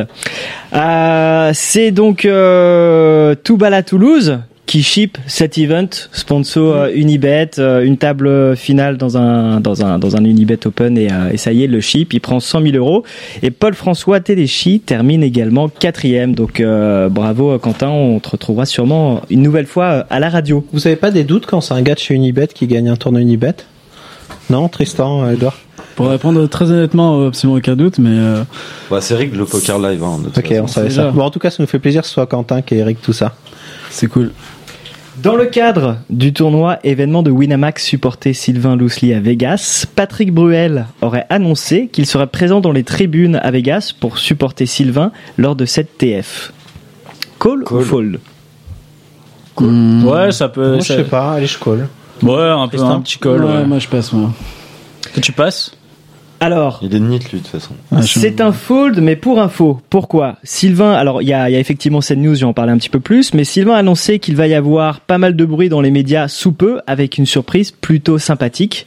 Donc peut-être un Patrick euh, Bruel qui sera qui sera présent. Et euh, il y a surtout euh, un super package à gagner. Alors je vais faire un peu de pub pour le club poker. C'est adressé aux membres du club poker. Ça se passe demain soir à 21h sur Winamax, un tournoi à 2 euros. Et Winamax donc invite un joueur du CP à venir pendant 6 jours à Vegas pour rail euh, l'ATF. Donc les vols aller-retour sont compris, transfert aéroport, 6 nuits au Rio, une invitation à une soirée à Winamax, une place dans la tribune, un t-shirt et 250 euros en cash. Un slip et c'est bon. D'accord. C'est pas mal. Voilà, donc ça se passe demain soir. Inscrivez-vous, euh, 2 euros pour gagner euh, le package à 1500. C'est plutôt, euh, c'est plutôt OV+. Donc euh, Je crois allez. que en, en parlant des, des actus de, de Sylvain, il devait faire, euh, il devait faire le grand journal d'ailleurs. Ah, alors c'est peut-être, c'est Ouais. peut-être ça. Ouais, voilà. Ça n'a pas été euh, communiqué, mais peut-être. moi je balance, moi je suis comme ça. ouais, non, mais non, mais tu, tu, tu fais bien. Je crois qu'il va faire D'accord. le grand journal, voilà. D'accord. Bon bah écoute, euh, on espère. Actualité interview. Le frère jumeau de FPC aura diffusé cette semaine une interview de François. Col, c'est un col. Il y aura des nennis, mais c'est un col, c'est clair. Bon, vous avez vu cette vidéo peut-être de FPC interviewé, interview vidéo? Dans le carré. Dans le carré, ouais, il change de plan, mais en fait, tu crois que c'est le même. C'est curieux. À un moment il est pas rasé, à un moment il est rasé. ouais. Ça. Donc voilà, c'est une interview qui dure une demi-heure dans le carré. Donc euh, un nouveau concept d'interview vidéo, ça dure à peu près une demi-heure. Il y a d'autres joueurs qui ont été reçus, donc euh, Jean-Jacques Mars juste juste auparavant. L'interview de FPC euh, est pas mal. Je vous conseille de, de l'écouter. Il y a plein de choses intéressantes sur sa vision euh, du poker en général et sur ses, ses années d'expérience. D'ailleurs, Euh, bah là là où je suis, un gros euh, bisou à FPC d'ailleurs, mais à s'il nous écoute. Ouais, ouais, je suis sûr il, qu'il il qu'il écoute, écoute. hein. Ouais, bah moi je Il t'engueule pas après les émissions Moi, J'ai donné un coup de fil. Non, non. Ah, là, vous avez déconné les. Non, c'est- le pire c'est quand le pire c'est quand il t'envoie pas de message, c'est que vraiment t'as déconné. Toujours dans l'actualité, interview. Après avoir travaillé son anglais pendant plus d'un an, Nicolas Dervaux a enfin pu faire sa première interview en anglais pour son sponsor Unibet. Euh, non, c'est un, call. Ça a été snap. C'est un, call et j'ai vu la vidéo, elle est incroyable. Il a Il est, absolument euh, rien compris. Genre Antoine South style. euh, Non mais Non, c'est hallucinant. C'est hallucinant. Ah ouais Ouais, vraiment. En fait, il y a une vidéo donc euh, d'Unibet anglaise, fait par une présentatrice euh, anglaise, qui dit au début euh, de l'interview euh, si un acteur devait incarner euh, votre votre personnage dans un film sur sur votre vie, sur votre histoire, qui ce serait? Donc il y a une vingtaine de personnes qui passent en disant bah Brad Pitt, George Clooney, machin machin. Et on pose la question à Nicolas Dervaux qui est avec euh, une autre personne. Et donc les deux répondent en français. Oh putain, j'ai rien compris. Et Nicolas Dervaux fait Yes, I am very happy uh, to play the Unibet Poker Open. Donc la journaliste, bon, la laisse parler, elle comprend qu'il comprend pas, elle lui repose la question en disant euh, non non, euh, votre votre star préférée en anglais. Et il dit ah yes, the Unibet Open of Varga, you know Varga, it's a good place, etc. Donc D'accord. c'était un Ah ouais, gros c'est pas fail. mal ça, c'est pas mal. C'est disponible sur quoi? Sur YouTube Sur. Euh, euh, sur euh, sur YouTube, voilà, tu tapes euh, Unibet et elle est sur le CP dans le coverage qui a été fait par euh, par Steven et c'est très très drôle donc euh, je vous conseille d'y d'y aller. Et on embrasse on, euh, va lui piquer, on va lui piquer cette question d'ailleurs à cette euh, à cette charmante euh, présentatrice. Ouais ouais ouais, la question euh, l'idée euh, l'idée est intéressante. Non, ça, ça dire que c'est pourri. Ça. Ouais, c'est c'est intéressant. C'est très on- intéressant. On en parlera au bureau vite fait. On continue avec l'actualité Very Good Game. Nouveau record pour Gus Hansen. En effet, il serait parvenu à enchaîner trois journées positives en cash game. Euh, c'est possible. Ouais, c'est possible. J'ai lu un article sur Poker 52. Attention. J'ai j'ai lu J'ai le folle quand même, Voilà. c'est possible. Bah, de toute façon, il y a un article sur deux, c'est c'est Gus Hansen, c'est Isildur, voilà. Ouais, ouais. Donc, euh, C'est effectivement un call. À dimanche, il a gagné euh, 360 000 dollars et, euh, et depuis le, le début de l'année, il est donc à une perte totale de 4,2 millions de dollars. félicitations. Conclusion. Voilà. Nathan Aoj, notre globetrotter du poker, a réussi à esquiver des coups de machette lors d'une partie clandestine en Bolivie qui aurait mal tourné. ah, Alors, on sait pas s'il a évité les coups de machette, mais en tout cas, pour les, les coups de calache. Mais les coups de c'est c'est mal parti. D'accord. C'est un fold. Alors, euh, Nathan Aoj a ouvert un thread sur le CP pour dire qu'en fait, il avait joué une partie clandestine en Bolivie, qu'il avait pas mal gagné, qu'il s'était fait 1200 dollars, qu'à la fin de la partie, on lui avait dit, bon bah écoute, en fait, euh, on n'a pas de liquide, donc euh, on paiera, on le paiera un petit peu plus tard, la prochaine fois. Quand on en aura envie ou. Voilà. Voilà. il essaye de discuter, il voit qu'il n'y a pas trop moyen, il part, il, Il- garde il le contact avec, euh, voilà, il lui file euh, 600 dollars, il rappelle son contact et le gars lui explique que bon bah écoute, euh, t'es bien gentil, mais voilà c'était une partie privée, t'avais rien à faire ici et que c'était pas la peine en gros de, revenir et de réclamer euh, ton argent. Donc euh, voilà, il a il a demandé conseil s'il fallait euh, prévenir les flics ou faire quelque chose, donc on lui a gentiment dit de d'oublier cette histoire en Bolivie, de Oui, continuer sa En route. Bolivie, va, porte, va faire une main courante. Ça paraît bien. ouais. Bonjour monsieur, j'ai joué dans une partie, euh, une partie clandestine et on ne m'a pas donné mes 600 dollars. Comment c'est votre cousin? Ah, d'accord. Toujours dans l'actualité, very good game. Hier soir, Skip aurait réussi à se mettre une cuite au Queen aux frais de la Fédération française de basketball. Totalement Bah, ouais, ça. Bah, vu, vu son état aujourd'hui, ouais, je dirais col. moi. Ça sent le là. Ouais. Alors, c'est un call et je demandais à Skip euh, si quelqu'un peut aller le chercher, euh, d'aller euh, dans la cuisine. Il vient toutes les semaines le micro, lui. Pff. Toutes les semaines le micro, toujours. euh, Il est obligé toujours, chaque euh, fois de baisser le truc. Ceci dit, tu vois, Alain, il y serait allé, il aurait pu nous raconter la soirée. C'est vrai. Ça aurait été bien. Je suis aussi. vraiment une grosse baltringue, quoi. Je, Ouais, je suis fold. carrément. Alors, Skip, qu'est-ce que tu nous as fait cette semaine? Bonsoir. Bonsoir. Alors, raconte-nous hier soir ce qui s'est passé euh, au Queen, euh, Skip. Comment c'était Je ne sais pas de quoi tu parles. Euh, Eh bien, écoute, merci beaucoup d'être venu. Alors, non, non, bah il y a eu effectivement, bah, comme tu le disais tout à l'heure, euh, un petit after après euh, après la soirée BetClick euh, au Queen. C'était ma foi fort sympathique puisqu'on a eu la chance d'avoir des passes pour le carré VIP où on était avec toute l'équipe de France et on a fêté la victoire. Du championnat d'Europe de basket avec euh, tout le monde, donc euh, Nicolas Batum, Boris ouais, Dio, non, c'est des potes. Nico. Nico, connais bien, là. Tony. euh, Je vous dis au, au cas au cas où vous sauriez pas, euh, Tony Parker bien sûr, et euh, ouais, c'était vraiment vraiment épique. D'accord. Il n'y a, pas des petites, euh, des petites histoires, des petites anecdotes, Tipeee la pécho ou un truc comme ça euh, Non? Non, non, non, pas que je sache. Boris Dio était bien en forme, c'est tout ce que je peux dire. Mais euh, non, non. Non mais attends, spécialement. euh, on t'a fait venir un micro pour que tu nous donnes des, des- Ah, des trucs croustillants, donc tu les inventes, tu te démerdes, euh, Il y, a, il y a effectivement un truc assez rigolo, c'est que tout le monde me prenait pour un membre de l'équipe de France. Ouais, Ouais, c'est ça. Et tu fais 2m12 donc en même temps. Donc effectivement, pour ceux qui ne savent pas, Et tu t'es fait, pas- grand. tu t'es fait passer pour un joueur ou après Ouais, t'as joué ouais, le jeu ou pas j'ai- J'ai beaucoup joué dessus et, euh, et c'est assez marrant. euh, les choses changent beaucoup quand on est un joueur de l'équipe de France. Ouais. Ouais, je joue au poste la saison prochaine, je pars à Chicago. euh. T'as pécho combien de meufs euh, hier? Ah, c'est ça, c'était c'était facile. Euh, Non, non, je t'ai posé une question. T'as pécho combien? Une douzaine à peu près. non, non, mais c'était c'était franchement extrêmement sympathique et, euh, et je ne comprends toujours pas pourquoi Alain n'est pas venu. Ouais, parce qu'il fait 1m70. Trop C'est- petit. voilà, c'est ça. Trop petit, passera pas. Le porteur d'eau. Merci Skip. Allez, merci d'être Tu peux venu. te casser maintenant Merci d'être venu en tout cas. Dommage. On passe à l'actualité invité maintenant et on va continuer avec Edouard. Donc tu ne réponds pas à ces questions, à nous de, de deviner. Hein. Edouard aurait réussi son plus grand bluff lors de son oral en école de commerce. Call ou fold? Ouais, ça sent le call. Je connais la réponse forcément. Donc, Bah, moi, je vais call aussi. Donc tu colles, euh, Tristan? Ouais, parfaitement. Alors, qu'est-ce qui s'est passé? Bah, il s'est passé en fait que donc en fait euh, les euros d'école de commerce euh, t'enchaînes les écoles de commerce. Et à chaque école de commerce on te, porte, on pose des questions un peu différentes. Et là il s'avère que euh, dans cette école on me demandait de, de quoi j'étais le plus fier dans ma vie. Et j'étais à peu près fier de rien à ce moment-là. J'avais 20 ans j'avais pas grand chose à raconter. Et euh, du coup en fait j'ai inventé une histoire de toute pièce et j'ai raconté que j'avais sauvé euh, la vie d'un homme qui était en train de mourir de froid par terre dans la rue d'un clochard et je te jure que la meuf que j'avais en face de moi elle avait une larme aux yeux voilà et, euh, et pour la petite histoire je suis finalement allé dans cette école Et Voilà. tu as dit mais non, je déconne Il est mort D'accord. Ah ouais ouais, donc gros bluffeur quoi. Et c'est passé. D'accord. c'est passé ouais. Et plus c'est gros, plus ça passe en Ouais, même temps. franchement ouais C'est comme dit ma meuf. tous les. 20 Donc Prague. Très actif sur Twitter, plus de 80% des tweets d'Edouard contiendraient les mots Sissi, gros et frère. Call ou fold. Euh, je fold parce que c'est plus que 80%.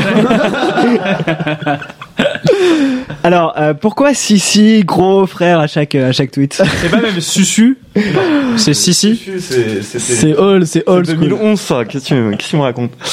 Euh, non c'est un, c'est un langage entre nous euh, on se comprend voilà Ouais, ouais. La Avec, MIF comprendra. Avec la MIF, quoi. Voilà. Mais parce que alors juste juste pour- j'ai j'ai essayé d'avoir Clément Tumi pour euh, pour vous poser une question pour cette euh, cette semaine.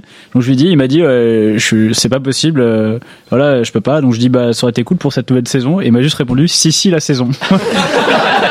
et la conversation s'est terminée là-dessus. voilà C'est une conversation standard qu'on a tous les jours entre nous. C'est ça. On va continuer avec Tristan. Fan de cuisine, Tristan aurait malheureusement raté deux fois les sélections de Masterchef. Fold. C'est fold. Pourquoi c'est Snap Bah avec ses relations en plus il est fait arriver direct. Un petit coup de Patrick, un petit coup de tel de Patrick là.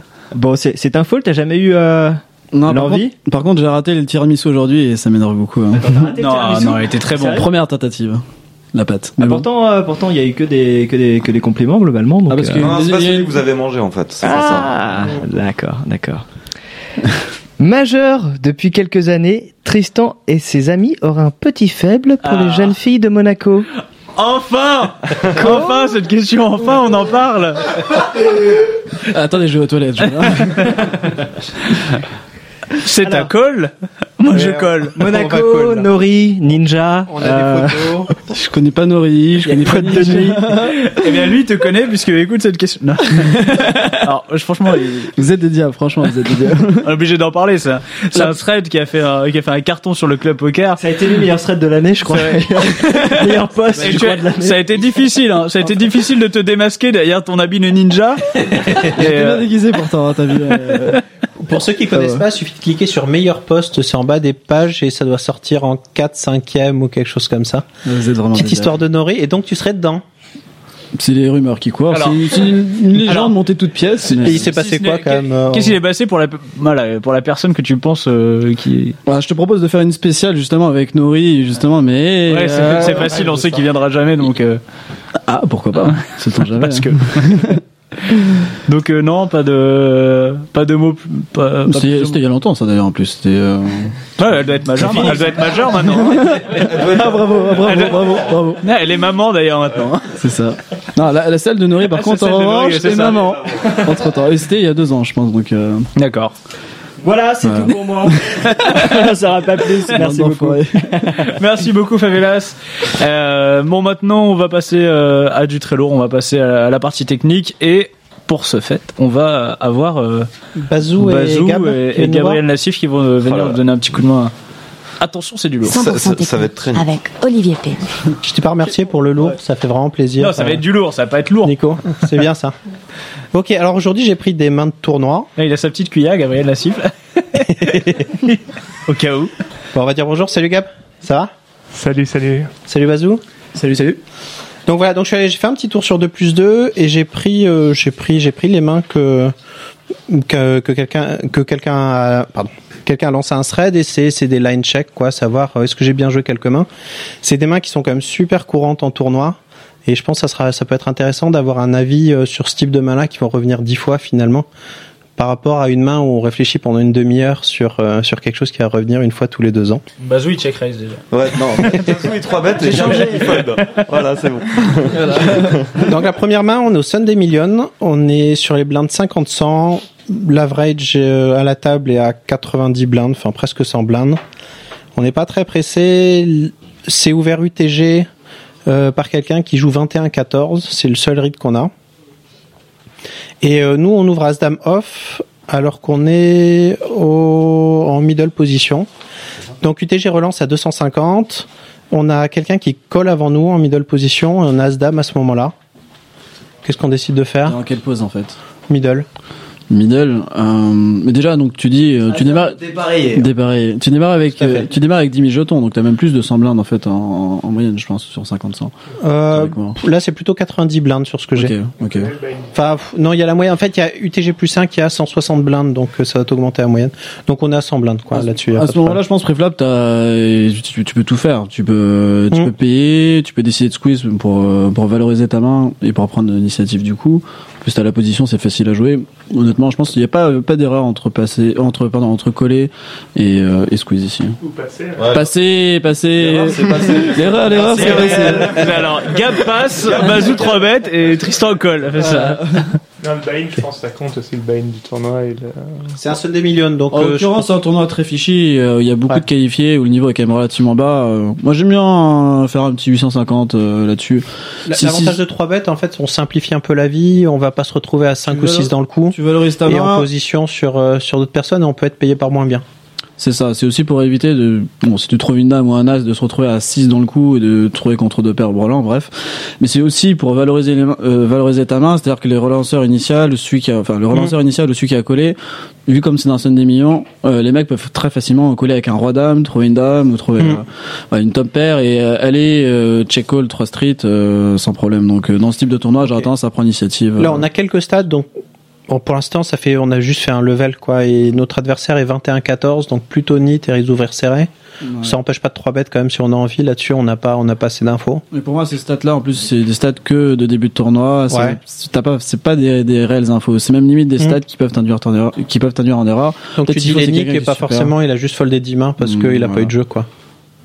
Ok, donc euh, donc notre héros décide de call Mm-hmm. et deux autres personnes call. On se retrouve au flop à 5 C'est quelque chose, on est en général super content quand on a des mains qui vont faire top pair. Ça va être un truc qui va être euh, qui est toujours très pénible parce que si on fait top pair top kicker ou top pair second kicker et qu'il y a de l'action, on est globalement très souvent derrière et on a quand même envie de mettre des sous au milieu. Donc le flop vient As 5-5. Donc, euh, donc voilà, on a UTG plus 1 qui, qui avait relancé euh, initialement, qui mise 700. On a quelqu'un en middle position qui colle. Et maintenant, il y a, c'est à nous de jouer. On a deux personnes derrière nous. Je pense à mon avis, il n'y a aucun intérêt à relancer. Ouais. Euh, le relanceur initial, le joueur initial, Bon, de toute façon, quoi qu'il arrive, c'est un spot, il va pas euh, de barrer le bluff, il va pas essayer d'arracher Mm. le pot, je pense, a priori. Euh, L'idée, c'est de pas faire fold euh, celui qui a qui a payé la, la première mise euh, pré-flop et la première mise de 700 flop. Euh, S'il a un as valet, un as 10, c'est-à-dire que si tu relances, euh, là tu représentes quand même beaucoup de force. T'as le droit d'avoir un 5 dans ta range. Euh, t'as pas envie de faire grossir le pot si lui a un 5 dans sa range, par exemple un 5 6 8 un 4 5 8 euh, Je pense à mon avis, c'est euh, t'as pas d'intérêt à relancer, vaut mieux que tu calls, contrôler le pot aussi. Et Si on relance, en fait, c'est tourner une main où on a bien envie de voir un showdown en bluff complet. Parce qu'on se fera jamais payer par moins bien, quasiment, sauf euh, read absolument énorme sur, euh, Et tu risques de faire sur nos adversaires. As valet, as 10 qui est clairement dans sa range. ouais. Les gens, on peut pas fold au flop? Ouais, c'est c'est la question que je voulais poser en fait. Il y a 5 joueurs, il y a UTG plus le 5. mec, déjà le mec, qui, le mec qui s'ébête dans 5 joueurs et le mec qui colle dans 5 joueurs. on, s- on split déjà une partie du temps, quoi, euh, contre au moins le l'autre joueur en middle position qui joue avant nous.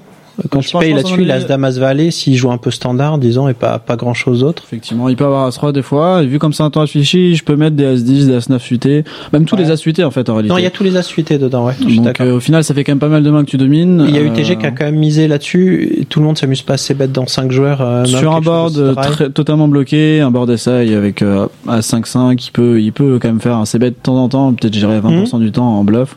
La, plus, la plupart du temps il l'a, mais aussi pareil, il peut avoir un as moins bien. Une fois de plus, t'es battu que par euh, Ouais, Gab, un peu plus près du micro, s'il te plaît. 700. 1700 dans C'est 700 dans, c'est demi-pot. C'est dans 1500. 700 dans 1500. C'est standard. C'est standard, c'est ce que tu verras quasi tout le temps. Je pense pas qu'il bluffe honnêtement. Ah, ils bluffent pas, mais bon, ils peuvent aller vraiment. Bazou Euh, moi, j'aurais tendance à dire qu'on doit payer malgré que UTG plus 1, normalement, est aussi bien que nous, voire mieux, parce qu'il y a le joueur en middle position qui a payé et qui est probablement peut-être un joueur un peu plus faible. Et contre ce joueur-là, déjà, enfin, déjà dans, dans la situation suivante, on a quand même des outs pour améliorer notre main, la dame, l'as, qui va nous faire splitter le coup, euh, le 5 aussi, donc déjà on joue quelques cartes, on a quand même des bons odds. Et, euh, et ensuite, il y a vraiment le joueur en MP qui a sûrement un as, et on connaît pas le profil, c'est un Sunday Million, et en général, les joueurs vont pas jeter leur as. Donc moi, j'aurais tendance à payer, voire de temps en temps à faire une petite relance. Euh... Ah voilà, voilà. on le sait. Ah, je vois, mais c'est- je, me, je me disais, putain, il est nit ce Bazou. Attends, qu'est-ce qui se passe Je peux envisager la relance, c'est un Sunday Million, c'est-à-dire Ah, que... Le pot fait 1500, tu fais quoi 3000 Non, 3005 je vais faire une petite relance. En fait, je veux juste jouer contre le joueur en middle position qui est probablement, euh, qui est sûr, sûrement euh, derrière moi. En fait, si t'es payé par UTG plus 1, tu t'as envie Voilà, de t'arrêter là. Je parce veux que créer un plus gros va avec, euh, avec le joueur en middle position, mais euh, la ligne standard, effectivement, c'est, c'est de payer, je l'avoue. Donc on arrive au turn, il y a 3006 dans le pot, on a UTG plus 5 qui fait 1000, 1080, et euh, le joueur en middle position qui call. T'as pas annoncé la turn. Pardon, Un 6 c'est de carreau. C'est un 6 de carreau, donc une turn qui, qui fait... De toute façon, en fait c'est un board qui est loqué dès le début, quoi. il va rien se Mm, passer euh, au niveau de ce qui va tomber, sauf s'il y a une dame. hein. Bon, en fait, Ou un euh, valet, quoi, les cartes en dessous du 5, mais je dirais un 10, un valet, ça change pas mal de choses en Il y a fait. le valet ou la dame, je pense, qui change beaucoup. Déjà le 10, il y aura pas valet, tant d'as 10 change. que ça. Ah, si, le valet 10, change pas mal parce 10, que as 10 c'est vraiment ça fait à peu près partie des seules mains qu'on qu'on Alors- bat dans cette situation-là. Alors oui, oui, oui, non, une fois de plus, on est dans un scène des millions. Euh, honnêtement, je peux te dire Ouais, 10 suité, que ça euh, colle quoi. le UTG plus 1 peut avoir à 7 suité, des fois t'as des surprises, euh, voire même un 3 et 4 suité qui va chercher la gutshot.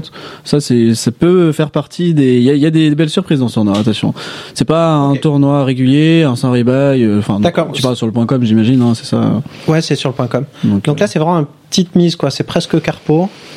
Ça a déjà été payé. c'est le début du bourbier, hein, j'ai envie de te dire. Ouais, parce que le problème, c'est que tu Mais déjà au turn, flop, euh, on le river. sentait venir, quoi. Euh, voilà. souvent, ouais, Et là, c'est encore pire le turn, parce que c'est pas comme s'il faisait demi-pot, où là, tu dis, il essaie de value, middle position au max, quoi. Il a As-3, il se dit, il y a des As en face, et, euh, et il essaie de prendre le maximum. Là, c'est un petit bet, ça peut même être du As-Dame, du As-Valet par moment, qui a envie d'aller voir son showdown. C'est bien le problème, c'est-à-dire que c'est un petit bet, tu peux encore battre des mains ou, ou splitter dans le pire des cas, et avec une cote pareille, effectivement, c'est assez difficile de fold.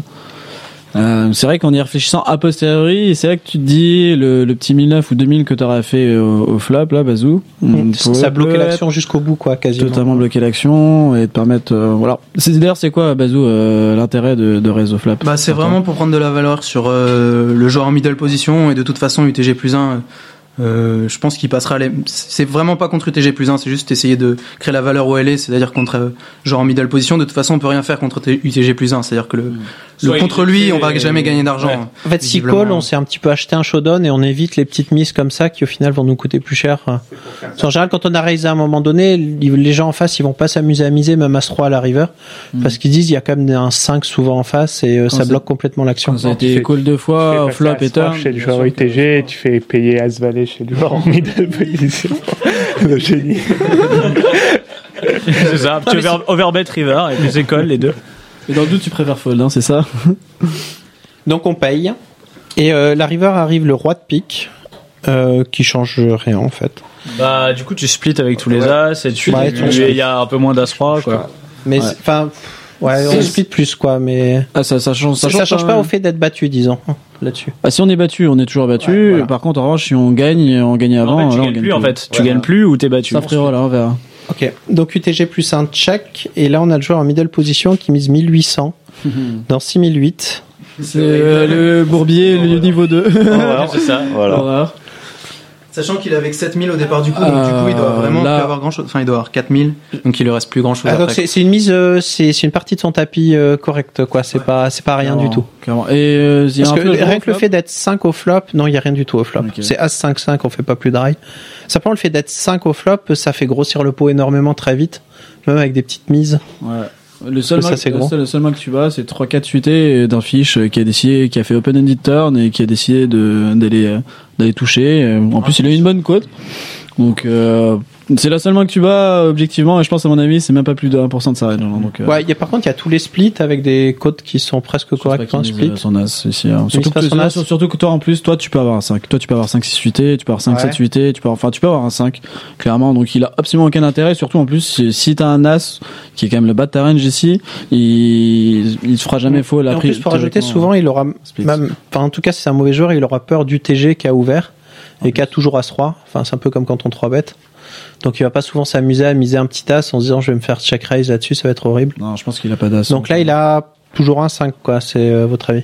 Hmm, Ça dépend vraiment du. Faut voir le pseudo et sa nationalité, s'il est israélien ou lituanien, Si s'il est italien. si italien tu voles, c'est ça Ok, donc le Hero Fold et UTG Call. Et je connais pas les Et mains. comme d'habitude, voilà, ça c'est Ça, ça, c'est c'est le ça. truc d'Olivier. Faut le savoir, hein. C'est que fin tu connais pas la main. Il te, Bah, il te vend le truc et tout. Deuxième main, toujours le Sun des millions. On est sur du 250, 500 avec des entités à 60. On connaîtra la, la main à la fin ou pas? Euh, non. Ok. Donc là, on a notre adversaire est 11-7, donc euh, donc quelqu'un normalement qui joue très très large, quoi, 11% des mains, 7% en relance. Donc euh, c'est un hit, euh, c'est un très très beau hit. On a, nous on a 80 blindes, on est chip leader à table et on va jouer contre quelqu'un qui a 30 blindes. Donc on est UTG plus 1, on a les 6, on est chip leader de la table, l'average doit être à 50 blindes à peu près. Donc euh, Hero décide de relancer à 1250 sur du 250-500. Ça va tout le monde Avec sa paire de 6 je trouve ça un peu chéro online euh, de x et demi euh, je ferais 2 ou 2.1 mais euh, ça, Ok, c'est- mais on a envie ça, d'ouvrir en fait, on, on a un beau tapis, on a envie d'ouvrir un petit peu plus pour prendre normal. des blindes et tout ça. Ok, normal. Tout va bien. Donc la big blind call. Et on se retrouve sur un flop euh, 2, 5, 6, Rainbow. Il y a 3003 dans le pot. Big blind, donc on a top 7, on n'est pas trop mal quand même. Big blind mise 500 dans 3003. Donc a priori on a Et il un est- très bon joueur. Alors c'est sûrement quelqu'un de très bon et quelqu'un de très serré. Donc il a une range qui est sûrement assez définie là-dessus. On peut vraiment imaginer, je pense, toutes les overpairs à à 2, 5, 6 quoi, ce qui est euh, une grande partie de sa range. Je sais pas ce que vous en pensez. Alors sa range de bébé quand même, même si le mec est serré, euh, je Ouais. j'irais Un pas jusqu'à là. Je pense qu'on est beaucoup plus large. ouais. Après, si c'est un, si un fiche, il y a tout, il y a tout quoi. Ouais, tout, tous Bah, les- Bah, tous c'est les un fiche, tous, tous les, tous les de type, connecteurs et tout. C'est un As- fiche qui As joue 9 en sept. plus. Donc, Ah, c'est le fiche qui joue en 7. Donc il a le droit de s'ouvrir un tout petit peu quoi, mais on 7 il va pas jouer n'importe quoi non plus normalement. D'accord, quoi. ok. À condition qu'on a un simple C'est nous qui. Aussi, tout ce qui est intéressant, moi c'est pour ça que j'aime pas jouer avec, euh, avec Tracker, c'est que des fois tu peux être induit en erreur justement par La des- dynamique aussi fait que Ouais, le mec ouais, qui vient de il y a perdre la- coup. Il y a sais la dynamique, il y a aussi le fait de si t'as eu que des notes sur lui euh, du début de tournoi, euh, bon, ok, il- en début de tournoi, globalement, les joueurs ont tendance à jouer plus tight ou Mm. certains joueurs ont tendance à jouer plus large. Et après, ça s'inverse quand les blindes augmentent justement, tu vois. Donc des fois, si t'as eu que des notes de lui en début de tournoi, tu peux avoir des euh, comment dire des rides inversées, tu peux interpréter de façon inversée les, les données. Donc je dis- pas. disons ce qu'on aura peut-être quand même, c'est Ça, c'est- c'est des, il y aura- des infos en plus, à toi de t'en servir correctement. Ouais, il y, il y aura, il y aura pas roi de off, quoi. Il y aura peut-être pas roi de off s'il a joué serré. Là, là, là, effectivement, tu là, vois, donc il y aura une range qui est un peu plus Ouais. définie, mais c'est pas forcément une range ultra serrée avec euh, avec que des paires au-dessus des 7 quoi et euh, quelques Là, c'est Broadway. passé 2 5 6 hein, le, le Ouais, fait, hein, 2 c'est ça. 5 6 Rainbow. Si c'est un- a priori, donc c'est un mauvais joueur. Moi, je dirais peut-être même un 5 suité, un 6 suité. Et même des 7 et 8, 7 et 8 suités, 8 9 suités, 8 9 suités aussi. hein. 6 7 suité, 5 ouais, donc ouais. on revient à l'action. Il a misé 500 dans 3003. Hmm. On fold pas. hein. Là-dessus, on est d'accord. Gab, tu folles On pas colle, ouais. Ah, t'es t'es un fou. Ah putain. I raise. Tapis. Protect. On paye, on relance. Euh, Alors moi, je, moi, je pense que je raise parce qu'en gros, euh, déjà le mec quand il donk comme ça, en général, il donk pas pour euh, donk folle. Je pense, il et il a toujours un, tout petit peu d'équité. Il faut pas lui laisser free son équité, quoi. Donc je, s'il fait 500, je raise un petit, un, un petit truc, quoi. Je suis d'accord, ouais. je fais un petit raise, un, un raise débile, là, genre 1100. 1100, ouais, même pas, ouais, voilà, c'est ça. Parce que souvent, ils aiment bien le code et puis les mecs, ils puis donc le turn. Ouais, c'est ça. Et en, en général, il remine donc en fait. Ah, c'est des blocking, blocking bet comme ça. Pour moi, vas-y, Bazo. Moi, je pense que ouais, la relance à 1005 est bonne. Le plus important, c'est de l'amener à la turn, en fait. Euh, dans la mesure où il aura beaucoup de gutshot, As-4, euh, 5-7, 7-8, etc. Et en fait, il y aura beaucoup de turns sur lesquels il sera obligé de continuer, euh, du type un 7, un 8, un 9, un 4, euh, probablement s'il a une paire de 7 ou une paire de 8. Euh, de toute façon, il faut, il faut faire gonfler le pot dans la mesure où il a, il a 16 000 et il faut, Ouais.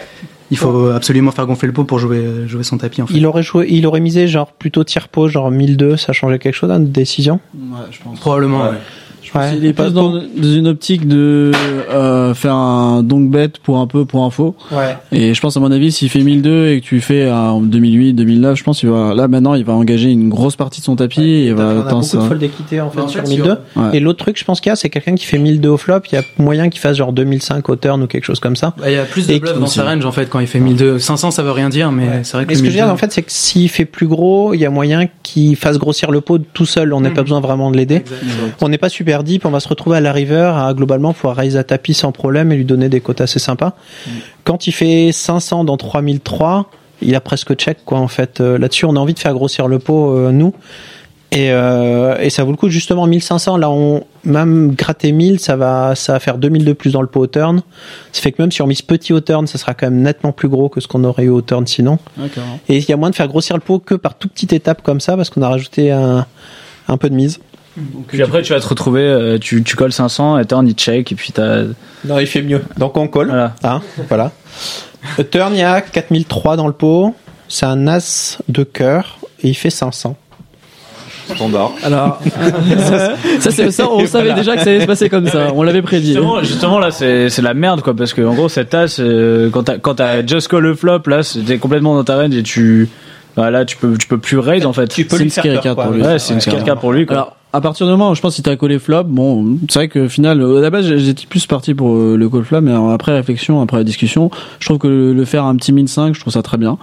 Euh, je pense à mon avis, il va pas fold au flop, mais par contre, une fois que t'as as collé au flop et qu'à la turn vient un as, qui est quand même une carte qui va lui faire peur, là, c'est clair que si tu le relances, j'en suis sûr, 80% du temps, il va, il va passer. Alors peut-être que je chose me que tu trompe. peux espérer, c'est qu'il est bluff avec un as, ce qui va arriver ça, une voilà. partie du temps. Et là, dans ce cas-là, si tu relances, t'es max value parce qu'il va jamais le lâcher. Exactement. Donc c'est la différence entre les deux, savoir se dire, bah si je relance, on va faire folder peut-être 80% de ses mains. Par contre, sur les 20 autres pourcents, s'il fait 500, on peut faire 3000 et être payé par un as, je pense. Je sais pas ce que vous en pensez. Alors nous, on a relancer Moi, 42. J'aurais jamais payé au turn. Enfin, euh, je pense que c'est une grosse erreur. Faut relancer Ouais, faut parce que C'est sûr. Dans ton, Ah dans fait, ton raisonnement, tu il vas, a 15 000 il va folder de toute façon river et tu vas peut-être prendre 500 de plus quand il bet 500 river et tu Ouais, voilà. Enfin, de toute façon, la value, il faut la prendre à un moment. Et c'est sûr qu'il a pas t'as la visiblement. mais- je pense que c'est mieux de la prendre au flop. Olivier. P qui a été dans la section low stakes du, de tout place tout chercher là. Ice Tex, Ice Tex. C'est Ice ça des milieux. Un des commentaires, c'est bon. Alors, c'est pas parce que c'est des tournois à 200 balles qu'il faut poster en Ice Tex. Mais est-ce qu'il y a, il y a Donc, pas- je, je suis assez d'accord avec ça. Mais ça n'empêche pas, en fait, c'est c'est des trucs tout con, mais il y a plein de situations comme ça. C'est Ça, c'est des trucs, ça arrive tout le temps. Ça. Et quand la fin de la main, on a l'impression d'avoir un jeu, c'est ultra tiltant parce qu'on a loupé souvent une tonne de value. Tu vois là, je pense que call turn, euh, pardon, call flop, c'est, il y a vraiment, tu, tu mises, tu loupes beaucoup, beaucoup de value sur le, sur la main en entier. Clairement. Et tu te retrouves en turn justement à avoir des mains qui, qui vont lui faire peur ou tu as du mal à prendre la value. Et maintenant, la, le choix que tu as, c'est soit tu relances et dans ce cas-là, je sais pas ce que vous en pensez, je ferais assez cher. Tu vois, au flop, on a envie de faire tout petit parce que bah parce qu'il va payer avec 100% de ses mains, parce qu'il aura au minimum un tirage pair. Si c'est 100 enfin si c'est 1000 de plus et qu'il a déjà une paire là-dedans, il se dit si je touche une deuxième paire, je stack, il lâchera jamais. Au turn, maintenant, en fait, ça fait tellement peur que de toute façon, soit il la lasse, soit il l'a pas. Et, euh, et puis maintenant, bah, euh, je sais pas, pour le montant, on fait quoi? On fait 3000, 3005 Tu, à partir du moment où t'as collé au flop, tu peux faire un bon 3005. Il, peut avoir deux paires aussi de toute façon. Et s'il a, fait, ouais. il, paye- il passera pas sur 3005. S'il a deux paires, il passera encore moins sur 3005. Donc voilà, donc si on décide de relancer, c'est pour faire max value. Je pense que je fais un sizing un peu plus petit, un, un truc un peu débile. euh. Bah, de toute façon, sa range, c'est, imagine qu'il a 7, 7, 8, 8. Si tu raises, quoi qu'il arrive, il va faut le petit ou gros, de toute façon. Non, Donc, si tu fais 1005, il peut se. tu prendras 1000 de plus, tu prendras pas plus. Tu, River, il passera. t'as- C'est vrai que tu, tu vas miss énormément de value, en fait, si il a, il a touché euh, last turn. Ou encore mieux s'il a deux paires, et euh, ça serait quand même un peu dommage, je pense. Non, mais il a peut-être pas, il a peut-être quelques mains qui sont drawing dead, mais sur 1005, il va coller, il peut faire deux paires Ouais, river. Puis s'il a l'as Coller- 1005, mine de rien, le pot, il va faire 5-6 000, tu peux, peux miser vraiment cher river quand tu l'amènes à la river. Alors, faut, faut non seulement qu'il colle à la turn, et en plus de ça, faut qu'il chat river. Il, a amène. 16 000 euh, pré-flop. Donc, euh, donc si tu veux prendre son tapis ou pas loin, t'es es obligé de relancer assez gros.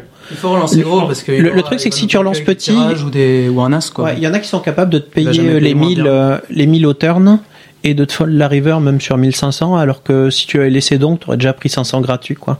Mm. Donc moi, j'aurais tendance soit à relancer fort, soit à coller. Parce que call, t'es bah, t'es sûr de prendre tes 500 river, vu comme c'est joué. Je suis pas d'accord. Bon, bah voilà, tu grattes ce que tu peux, quoi, mais... Je fais pas souvent brelan de 6, moi j'ai envie de faire un peu gonfler le pot à un moment.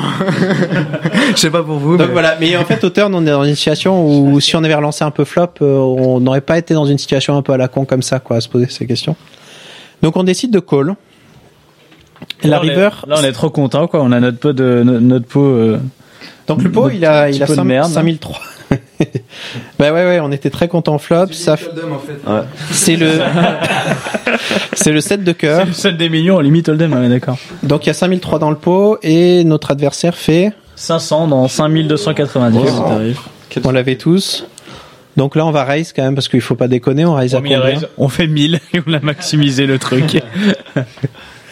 Ouais, personnellement, j'aurais relancé, je sais pas, à 4000 ou 5000 à peu près. Ouais, maintenant qu'on y est, soit il la lasse, soit il l'a pas, là, si on lance. Euh, En fait, soit on gratte 1000, soit, soit on gratte une tonne. Mm, Donc, euh, enfin, même quitte à relancer 4000, enfin, autant faire 5000, quoi. Que... Si, si on lance cher, on a intérêt à faire vraiment cher, en fait, pour être payé, parce qu'on sera jamais sur relancé, là. Dans cette situation, là, deux paires vont toujours nous payer. Sinon, c'est un petit chenap. Hein. Si tu relances ici, j'aimerais savoir qu'est-ce qu'il peut avoir, mais. Il a fait du sale. Il a fait du très sale. Donc voilà, et Hero a décidé de relancer à 1005 cette river, vous en pensez quoi? Mec, il, Pas- pas assez cher, mon Il, est bien chanceux, dis donc. 1005 sur 500. Voilà, c'est prendre, t'es sûr, de- enfin, tu dis même une paire de, tu vois, 7-8 qui a touché son 7, il va payer juste pour voir parce que ça va l'énerver. Et euh, tu dis que tu prends 1000 quasiment tout le temps. Mais ça, en fait, Et ou alors tu fais 5000 et tu vas le prendre une fois sur, euh, sur moins. Donc je sais pas au niveau EV+, ce qui est, ce qui est vraiment le mieux si t'es payé euh, 100% du temps avec 1005, je sais pas. Vous en pensez quoi? C'est kiff kiff, je pense, à mon avis. Mais Ouais, euh, en je EV. suis ni. Ouais, en EV, ouais. Euh, Moi ça me fait chier de prendre un petit pot avec mes 6, donc je ferai cher. Je suis d'accord. Mais ça sera la raison principale, je suis pas sûr que ça soit de lever pur. Après, tu l'aurais pas joué comme ça aussi de. Non, mais d'ailleurs, c'est c'est vraiment le truc, c'est là au flop, tu, si tu loupes, ça te relance au flop, bah, Mm. ça te permet, tu peux, tu construis pas le pot que tu as envie d'avoir à la river, quoi, parce que quand t'as brelan, ça arrive pas si souvent que ça, et le but du jeu, c'est de stack off ton adversaire si t'as l'occasion. Ou pas le stack off, là il a 16 000, si t'arrives à lui prendre la moitié, si t'arrives à lui prendre 8 000, t'es assez content. En plus, ce qui est chiant, Donc c'est quand, tu, dommage quand de, tu colles de au, pas gratter ce que tu peux au flop. quand quoi, tu colles au pour- flop et que tu lui mets une range avec des, des petites overpairs, genre des paires de 7, paires de 8, tu sais qu'il y a toutes les cartes à la turn qui vont faire, qui vont le tuer, le tuer son action. Donc en gros, euh, Alors, ce que j'ai tu pas pas trop, trop, c'est euh, qu'il y a aussi beaucoup de cartes qui vont lui donner des, des paires et gut shot, quoi. Ouais, mais t'as un, Et un qui- qui te 3, paieront un 100% 4, du temps. Un 3, un 4 qui vont, qui vont tuer l'action et souvent euh, d'Ambroise qui vont, tu sais, qui vont être au-dessus de, qui vont tuer l'action aussi. Donc en Justement, gros, euh, un, un 3, un 4, ça va pas tuer l'action tant que ça. Tu risques d'être payé encore une fois par euh, tous les. Bon, leur 4 par 7, 8, tu seras payé, mais s'il a paire de 7, il y a un 3 ou un 4, t'auras souvent, il va, souvent te payer une deuxième fois parce qu'il a le, il a la gutshot, quoi, à, à la suite supérieure. Mhm. Donc 3, 4, 7, 8, 9, tu dois être relativement content de les voir au niveau de la value, quoi. Par contre, t'as pas envie d'être relancé au turn. Sur un 3 et un 4, quoi, en tout cas. Euh, sur un 4 spécialement. Sur un 4 sur un spécialement. 9 je suis aussi. hein. Parce qu'il est pas, Ouais, normalement, il a donc pas un trop, 7 hein. et 8 Il est aussi. 11-7. Ouais, tout à fait. Mais, mais je suis d'accord. En fait, t'as as quand même de la value sur toutes les petites cartes, en fait. Et s'il y a une doublante, euh, même une doublante du 2 ou du 5, il y a moyen que tu encore de la value, peut-être même beaucoup de value, s'il se retrouve avec un As2, un As5 dedans. Donc voilà, par contre, dès que, ça- dès que tu as une carte euh, 10 et plus et ça fait un sacré partie du jeu, ça va le. Bah, ça, va, ça, va, ça va te donner toi beaucoup de fold d'équité, c'est pas vraiment ce que tu cherches quand tu as les notes. Donc voilà, et alors la troisième main qui était postée. Ah, donc, il, euh, il, a, et il a colle. Il a colle. il a colle, je sais pas du tout Et ce on connaît a. pas le showdown. toujours pas les. Donc en fait, il a donc 3 barrels value. Hein. C'est- C'est propre ça. Bah, il, a, il a pris quelque chose quand même au final. Donc, euh, mais, euh, si- s'il a, s'il a deux paires ou s'il a un as, il Bébé, a là. mis une tonne de. Bah, bébé, Voilà, il a, c'est non, ça. il est bébé, Mais il a, même, il, s'est- il même a à la just rigueur, en fait, même s'il a une seule paire à la river, simplement en, mise, en raisant petit flop et en misant petit turn, il y a moyen de prendre plus que ce qu'il a pris contre une main, euh, contre de toute façon la même main qu'il qu'il a payé là. Et s'il avait mieux, euh, il y a moyen de bah, t'as loupé son tapis, quoi. Tout dépend. Alors après, pour euh, certains joueurs aussi, le fait de faire une grosse mise, ils peuvent euh, penser que c'est un bluff. Il y a des gens, j'ai déjà entendu des joueurs de live dire régulièrement, ah t'as fait très cher river, je me suis dit là t'es en train de bluffer, tu vois. Alors qu'en En fait, temps, non, pas c'est du tout. euh, c'est pas, c'est faux en même temps. Bazou, Non, mais- tous les joueurs. C'est pas faux, c'est vrai. En général, quand tu bêtes fort river, tu vas plutôt polariser. Du Non, coup, quand tu joues contre un fiche, tu, tu les as ah, toujours. contre un fiche, tu vas. Mais lui, il se considère pas comme un mauvais joueur, donc euh, c'est c'est pas comme ça que ça marche. Mm. Mais toi, quand tu joues contre quelqu'un que tu perçois comme un mauvais joueur, si tu mises fort, tu les as, quoi. C'est simple. Assez souvent. Ouais, c'est souvent. Ouais, ouais, je suis Ok. d'accord. pardon. Enfin, euh, non, c'est vrai, pas tout le temps, tout le temps. Il y a des fois, faut faire peur. Typiquement, quand il y a une scary card, souvent on a besoin de faire peur, quoi. Donc tu mets un petit peu plus cher. Attention, dans la, dans la main suivante, il va y avoir un check raise. Attention. Je spoil. Euh, donc on joue contre quelqu'un qui, selon nos stats, est toujours assez serré, donc 17-12. On est sur du 400-800, 100 Dante. On a 41 blindes, euh, pardon, on a presque 100 blindes et on joue contre le cutoff qui va avoir 40 blindes. Nous on est de big blind. Le cutoff raise 1704 sur euh, du 400-800. Nous on est de big blind. Et on a As-4 suité. On suit, on fold, on 3 bêtes. As-4 suite et 1704. Il double quoi, hein, globalement. Des, ah, répète les pauses, pardon. Euh, c'est cutoff et nous on en big blind. Cutoff qui a 40 blindes et nous on en a 100. On a 100 bébés, non Et il y a des antés, je crois. Ouais, 100. 100 Ouais, il y a des antés au milieu. Ouais, bah cool. hein. Ouais, je vais call. Ouais, tout est permis. Call, euh, passe si vraiment le mec a joué vraiment très tight. Ouais. Euh, de temps en temps, ça peut m'arriver de passer. de temps en Bah, temps, t'as une bonne main quand même s'il est tight. As- As-4 suité. À suité, ouais. Tu peux pas passer suité. il est au cut-off quand même. Euh, cut-off, hein, c'est Ouais. ça Ça dépend. Ouais, il, y a, il y a des joueurs qui jouent vraiment tellement, qui ont sont tellement tight, euh, cut-off, euh, Ouais, enfin, qui jouent. Moi, je, C'est souvent dominé et euh, je préfère pas défendre avec des, des as bourbiers. Enfin, suité, ok, c'est cool, mais bon, le, le kicker, il est quasi Ouais, enfin, en général, aussi. contre des profils comme ça, tu pourras aussi jeter ton as si. Tu vas pas, tu vas pas, ouais, tu vas pas- quoi. Ça, dé- ça dépend vraiment si j'ai un read particulier sur le joueur. euh, mais Je veux bien euh, te voir non, jeter ça. ouais. Je t'ai jamais vu jeter ça. je pense que ça, ça peut m'arriver, tu vois, mais euh, call, des fois, je peux m'amuser à. en- 3 bêtes, c'est pas la pire des mains. Si, si on sent pas de la call C'est et pas la qu'on meilleure sait des que mains la non plus, personne mais va c'est pas la fold, pire. Ouais. c'est une bonne situation. Enfin, Tu peux gagner si on a le rythme que c'est quelqu'un qui fold pas mal et qui a pas trop playback quand on 3 bêtes, Voilà, et qu'on n'a pas vraiment envie de le jouer hors C'est de ça. position Après, il y a un contre petit lui, c'est une souci. bonne Si main. on regarde les stacks de, du, enfin, de la, de la main, il y a le bouton qui a que 12 000, qui a 15 blindes, et la small blind qui a 8 blindes. Donc, normalement, donc il a ça dépend du bon, si c'est un bon joueur, mais il va peut-être pas relancer. C'est c'est une, c'est une des raisons pourquoi j'aurais peut-être tendance à fold en fait. Parce que je me dis que le mec va souvent raise call euh, sur le bouton et la SB, donc du coup j'aurais tendance à penser que le As4 suité est souvent dominé ici. C'est pour ça que des fois t'entends, je, je peux me level si je pense que le joueur est sérieux, un bon joueur et qu'il a, j'estime qu'il a fait gaffe qu'il y avait le small blind et le bouton avait été short. C'est pour ça que je pense que j'aurais tendance j'aurais plutôt tendance à dire l'inverse. C'est l'une des meilleures mains qu'on a pour le gagner contre sa range en fait. Si, si j'avais eu un valet dame offsuit, quelque chose comme ça, ça aurait été, je suis d'accord, ça aurait été peut-être bon de jeter, mais là avec cette main là, enfin on a on a une trop bonne cote et Ah, c'est enfin marrant. c'est vraiment la meilleure main quasiment pour jouer contre une, une, une range forte en fait. Ouais, c'est un j'aurais- tendance à avancer. Euh, Valet dame suité, instinctivement, j'aurais tendance à réagir euh, le contraire. Tendance plutôt Ouais, plutôt suité, ouais. call. Parce, ouais. ouais, parce que c'est facile à jouer. Un valet dame suité, c'est bon, tu percutes, tu percutes très souvent quand même un valet dame suité. Ouais. C'est quand même un plaisir de jouer cette main. c'est quand même euh, une main qui Ça percute. On en parlait tout à l'heure, c'est quand même une main qui gagne beaucoup. Enfin, c'est C'est ça. Sauf les piques, hein, parce que Ouais, les piques, quand pique, ça veut pas. ouais, sauf pas en forme. c'est ça. Non, c'est une main qui est plus facile à jouer. Un as suité, bah souvent t'as t'as essaye quoi. T'as essaye. Des fois t'as bon, t'as une gutshot, t'es hors position. euh, Bazou, ça lui suffit. Tu check raise. Hein. ça check ah, raise. voilà. Moi je suis. De toute façon, si tu, si tu joues hors de position, t'es obligé de te rajouter un petit peu de bluff, quoi. Si t'as une gutshot ou quelque chose, tu vas check raise. euh, Bah ouais, aura Typiquement, si t'as bo- euh, bottom pair, et, si t'as une bottom pair et une backdoor, ça sera une main, tu vas check raise, sinon tu la joueras pas. Alors si c'est moi qui est en une position, je te lâcherai pas. Mais euh, Bah, ça, c'est le truc, c'est un tournoi, c'est que t'as pas tant de dynamique que ça entre les joueurs, et euh, quand quelqu'un check raise, ah, on fait- est on est à quelle période des blindes à ce moment-là euh 400, 800, non mais ça dépend de 400, la table. Est-ce euh, qu'elle a cassé souvent Est-ce qu'on connaît bien les joueurs et tout ça Donc, euh, et puis ça dépend de ce que t'as montré avant. Si t'as jamais check raise, et tu te dis bah tiens, ce sera la bonne occasion de le faire. Si c'est la huitième fois d'affilée que tu check raise et que Ah, bah, bah, 40 blindes, c'est, enfin bon voilà, c'est vite mis au milieu. Tu T'auras peut-être moins envie de le faire. Mais on va quand même pouvoir check raise, vous inquiétez pas. donc on call, le flop ça vient roi 5 valet, donc et là les pics sont de sortie, ce qui est, ce qui est plutôt sympa. Donc- c'est mauvais pour nous, on devrait fold là. donc il y a 4007. Euh, on check. Et le cutoff mise 2002 dans 4007. Donc un peu moins d'un demi-pot. Moi, 6 bêtes standard. hmm, sur roi valet 7, hein, c'est ça Roi valet Roi la vallée 5. Roi valet 5. Et avec deux piques, ce qui nous intéresse quand même un petit peu. Ah deux piques. Ok. Euh, je pensais qu'on avait flush check call ici, je pense. Ouais, moi j'aurais Ouais. tendance à flat aussi. Check call.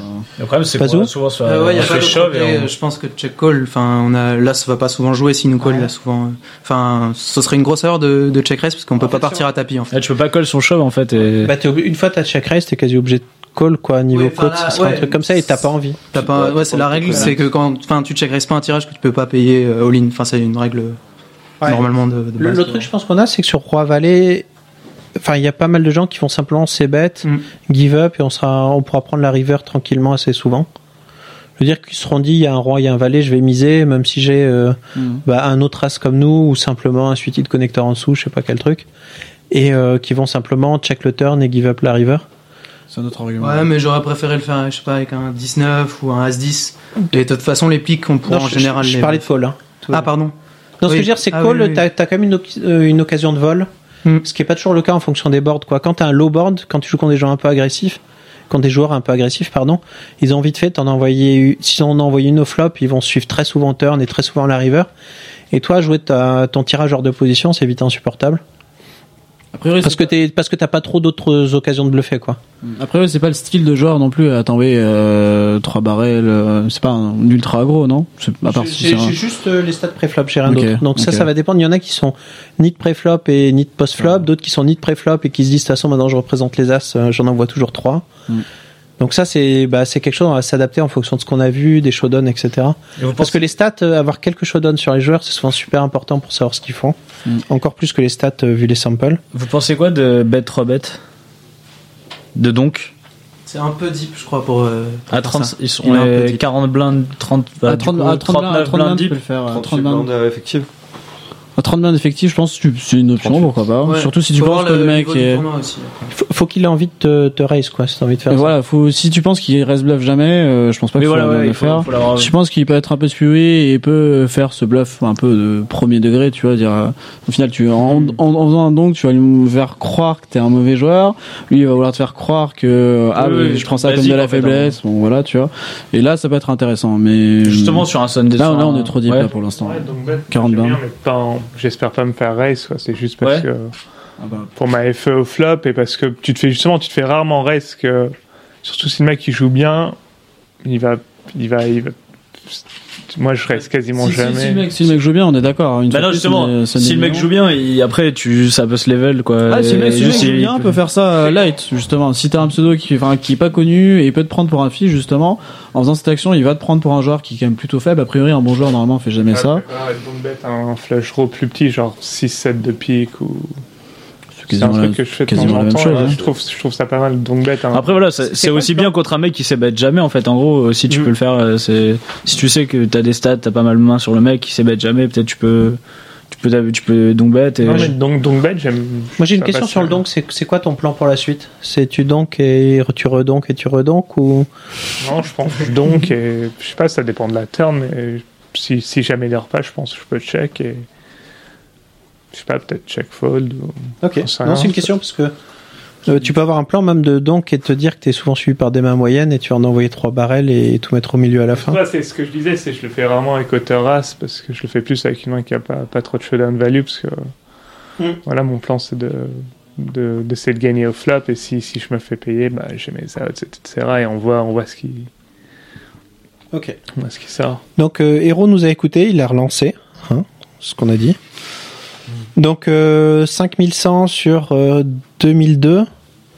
Et euh, là, en fait, là, ce qu'on dit avec le check raise, le plus gros problème, c'est que là, en plus, c'est cut-off contre euh, Big Blind. On a vite fait de s'envoyer en l'air euh, plus light, euh, disons, que dans d'autres situations.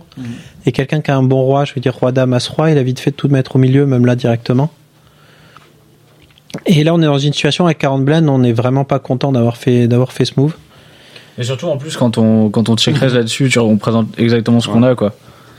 T'as t'as roi valet, T'as roi t'as valet. roi valet, Et paire de 5 Voilà, quoi. voilà, mais c'est pas. Et encore brelant, t'as brelant de 5 quoi. Mm, mm. Non, mais ceci dit, en tournoi, t'es pas toujours obligé de représenter quelque chose, ce qui est, pas forcément le cas du cash game.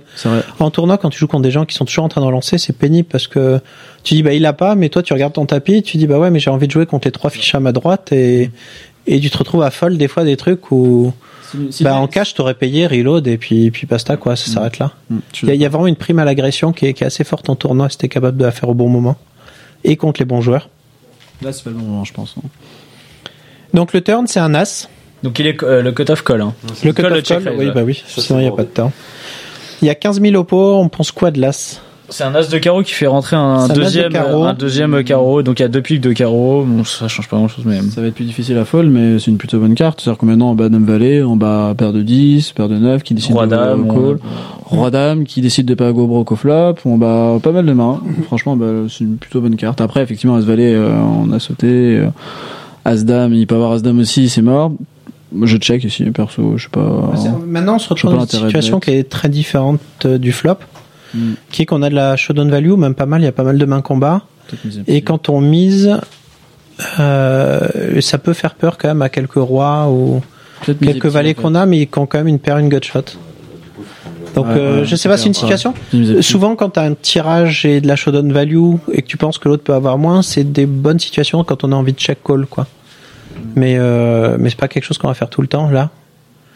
Ouais. Après, Parce qu'en fait, là, on, là, on- c'est, c'est- il est assez particulier comme board, c'est du As, Roi, Valet. Donc, dans les mains qui nous payent au flop, il y a beaucoup de paires et gutshot. Et euh, si on check, on mise la, enfin, on, Ouais, on loupe pas mal de d'accord, value. euh, d'accord. Mais Après réflexion, là-dessus. euh, j'ai réfléchi. Je pense que c'est bien de faire un petit carpo entre Ouais. quart et le tiers. Le, le- voilà. Pour faire payer les. Qu'est-ce que vous en pensez Ouais, je pense qu'il a très bien joué la main là, de faire 4 minutes, c'est le, le play parfait, je pense. Et Enfin, qu'est-ce- juste quand on décide de faire ça, c'est quoi notre plan river? Qu'on a pas- on a Sur pas un pic, un pic on va miser. C'est bet 500. Non, le, le Il truc, fait 1500 et on check call. le truc qui est qu'il y a quand tu raise flop, euh, si t'es contre quelqu'un qui est un petit peu aggro, quand tu raise flop, que tu bet le turn et tu check river, il y en a qui vont faire, qui vont chauve euh, 80% de leurs mains, quoi, même les paires et, Ah, et tout ça, et c'est insupportable à jouer. En général, quand il a collé au flop et au turn, il a, il a soit un roi dame, roi 10, soit il a valet avec les piques, enfin, ou un flush draw. C'est pour ça que la mise de de check. 4 minutes, elle est vachement Ouais. Hmm, je pense. Ok. Ça, c'est typiquement quand on joue contre quelqu'un qui est moyen, disons, enfin, qui, on fait qui a quoi rien là, envie de faire si, si raise à la turn, on fait quoi Bah, on passe, c'est pas très grave, on a, on a pas grand chose au final, on a juste un, on a juste euh, l'équité du pic, quoi, mais. Parce que là, il- pense. raise à la turn, il y a 25 000 dans le pot. Et euh, il avait 30 000 au début, quoi. Donc, euh, Il y a 18 000 dans le pot à la turn. euh, non, on a déjà mis 5 000. Ouais, dans, dans 15. C'est- Oui, et lui, il a payé 15. Enfin, Donc il reste combien- il reste combien, en fait, la En fait, si raise, le truc c'est que tu, tu comptes tout ce qu'il y a dans le pot. Il y a Ah, 25 000 d'accord, au pot, il, il, il remet au-dessus. Donc euh, il y a 25 000 au pot, il avait 32 000 au début. Donc on se retrouve dans une situation où euh, 13 000, il doit raise 16, je sais pas, 16, 18 000 de plus. Là, c'est- c'est compliqué de Enfin non, 20 000 de plus en fait sur, euh, Tu joues que t'es piques. sur 25 000. Ouais. Ok. Notre range elle est vachement forte en 10 plus. Hein. Ouais. Net check raise et bet turn sur. Donc on est call là-dessus. Donc euh, tire pot, petit tir, ouais, tire pot pile, c'est bien. Là-dessus. Et on essaie de value en fait tous les rois dames, dame valet, valet 10 en disant qu'ils payent une partie du temps. Et tous les flush draws qui sont encore là. Et qui ont décidé pas les jouer rapidement au flop. Parce qu'il va arriver souvent. Là on check la river sur un set de carreaux.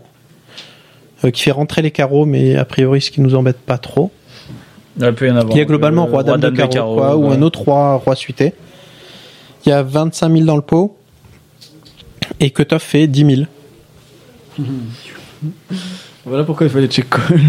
Euh... Mais non, enfin, un peu check fold, y a pas de souci. Enfin, Moi, je on pas, chose. pense que- je pense qu'il faut être check check fold, fold tout le temps, là, Ouais, ouais.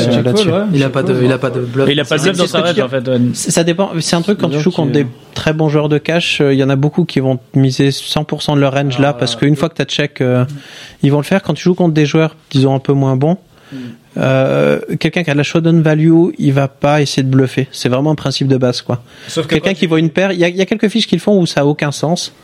Mais en général, quelqu'un qui a une dame, euh, quel- quelqu'un qui a un roi dans cette situation-là ou même un valet, il prie un petit coup, il prie, il espère que t'es 6 et 7 de pique et il check. Et quand t'es quand t'es contre un très bon joueur de cash, et le pot il fait 25 000, il fait pas 9 008 quoi, il shove. Ouais, mais c'est du un, cash. Un bazou. Un toi tu shoves. Non, ce que je veux dire, c'est des situations Ce que je veux quand. dire, c'est qu'il n'y a pas de range check call en face et que c'est un free roll pour toi de, de miser la river. Quoi.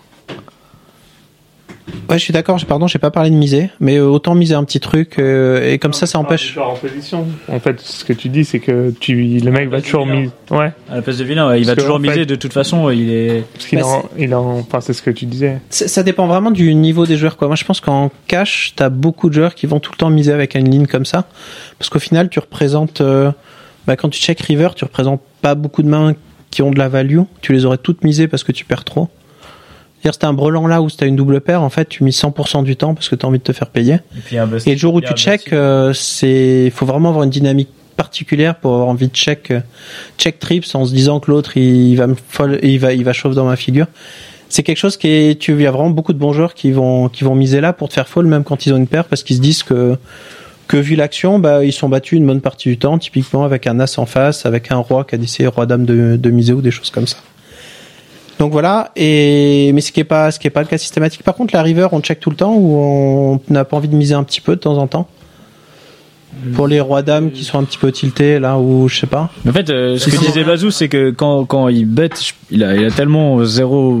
Non, je, parle- moi je pense si mise là, je fold tout le temps quoi, qu'on- sauf euh, read ultra Ouais, particulier quoi. gros, je quand tu bet, tu veux blocking bet quoi, ça va être. euh, tu- Non non, je, c'est- je te parle de miser pour value en fait là.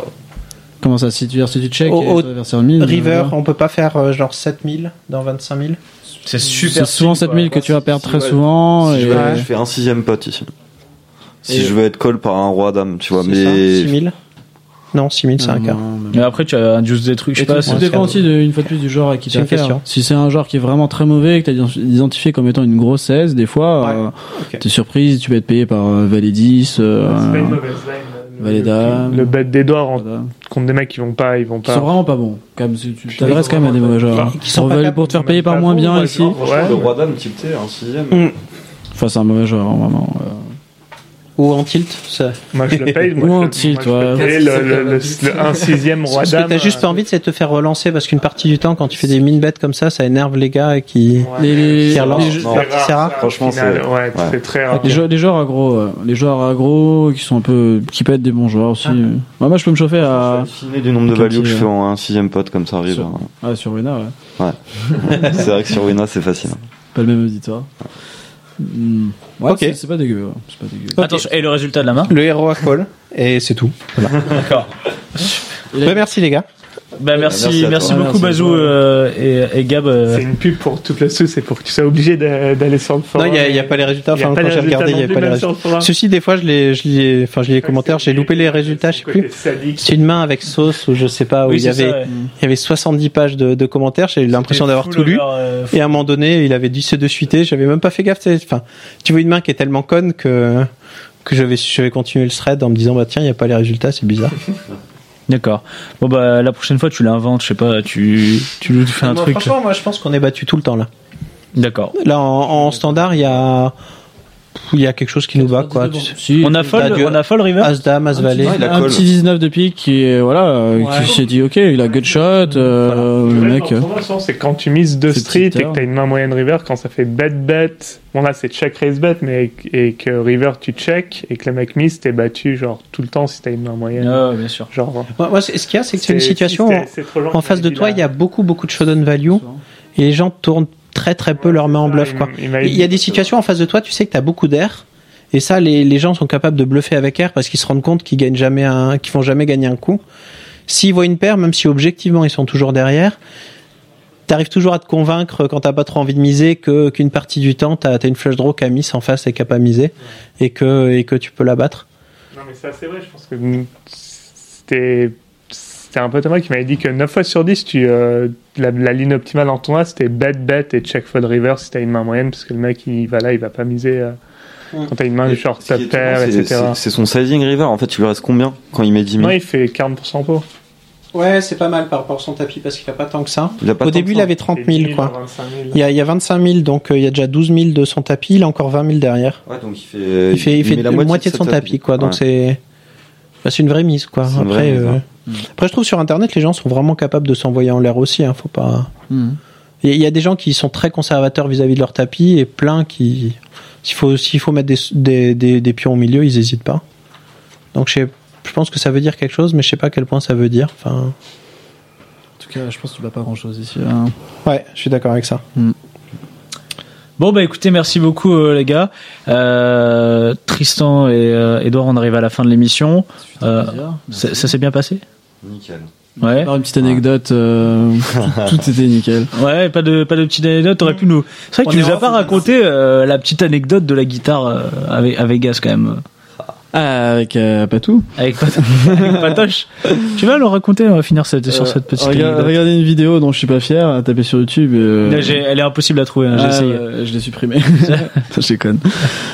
Et euh, bon, en tout cas, c'est plutôt moi qui euh, vous remercie de nous avoir invités. Puis Ah, j'espère d'accord, que vous il, avez- il a, il, a, il a coupé, il veut pas raconter l'anecdote. En tout cas, merci beaucoup. J'espère surtout que vous avez adoré nos desserts et euh, on reviendra pour la prochaine fois pour pas, euh, de petites nouveautés. Bah écoutez, merci beaucoup. On va, on va juste finir. euh, on aime bien finir comme ça par euh, un conseil à donner à nos, à nos auditeurs. Euh, Tristan commence. Venez à la brigade. Ne vous inquiétez pas, c'est standard. C'est toujours le moment promo de toute façon. C'est le meilleur conseil, euh, le conseil que je puisse Non, donner. C'est vrai, que dire de plus, quoi. What else? What else? Bon bah écoutez, euh, merci à tous les deux. On vous souhaite euh, bonne chance hein, pour la brigade, euh, Merci pour, pour, la suite. Vous êtes euh, les bienvenus ici en tout cas. Euh, à tout le monde, je vous donne rendez-vous la semaine prochaine. Merci Olive, merci Favelas, merci à toutes, merci à tous et à la semaine prochaine. Ciao ciao. Les jeux d'argent et de hasard peuvent être dangereux. Perte d'argent, conflits familiaux, addiction. Jouez pour le plaisir et avec modération. Apprenez à fixer vos limites. Pour rappel, les jeux d'argent sont interdits aux moins de 18 ans. N'initiez pas vos enfants à des jeux réservés aux adultes. Si vous pensez avoir un problème avec le jeu, appelez le 09 74 75 13 13. Appel non surtaxé.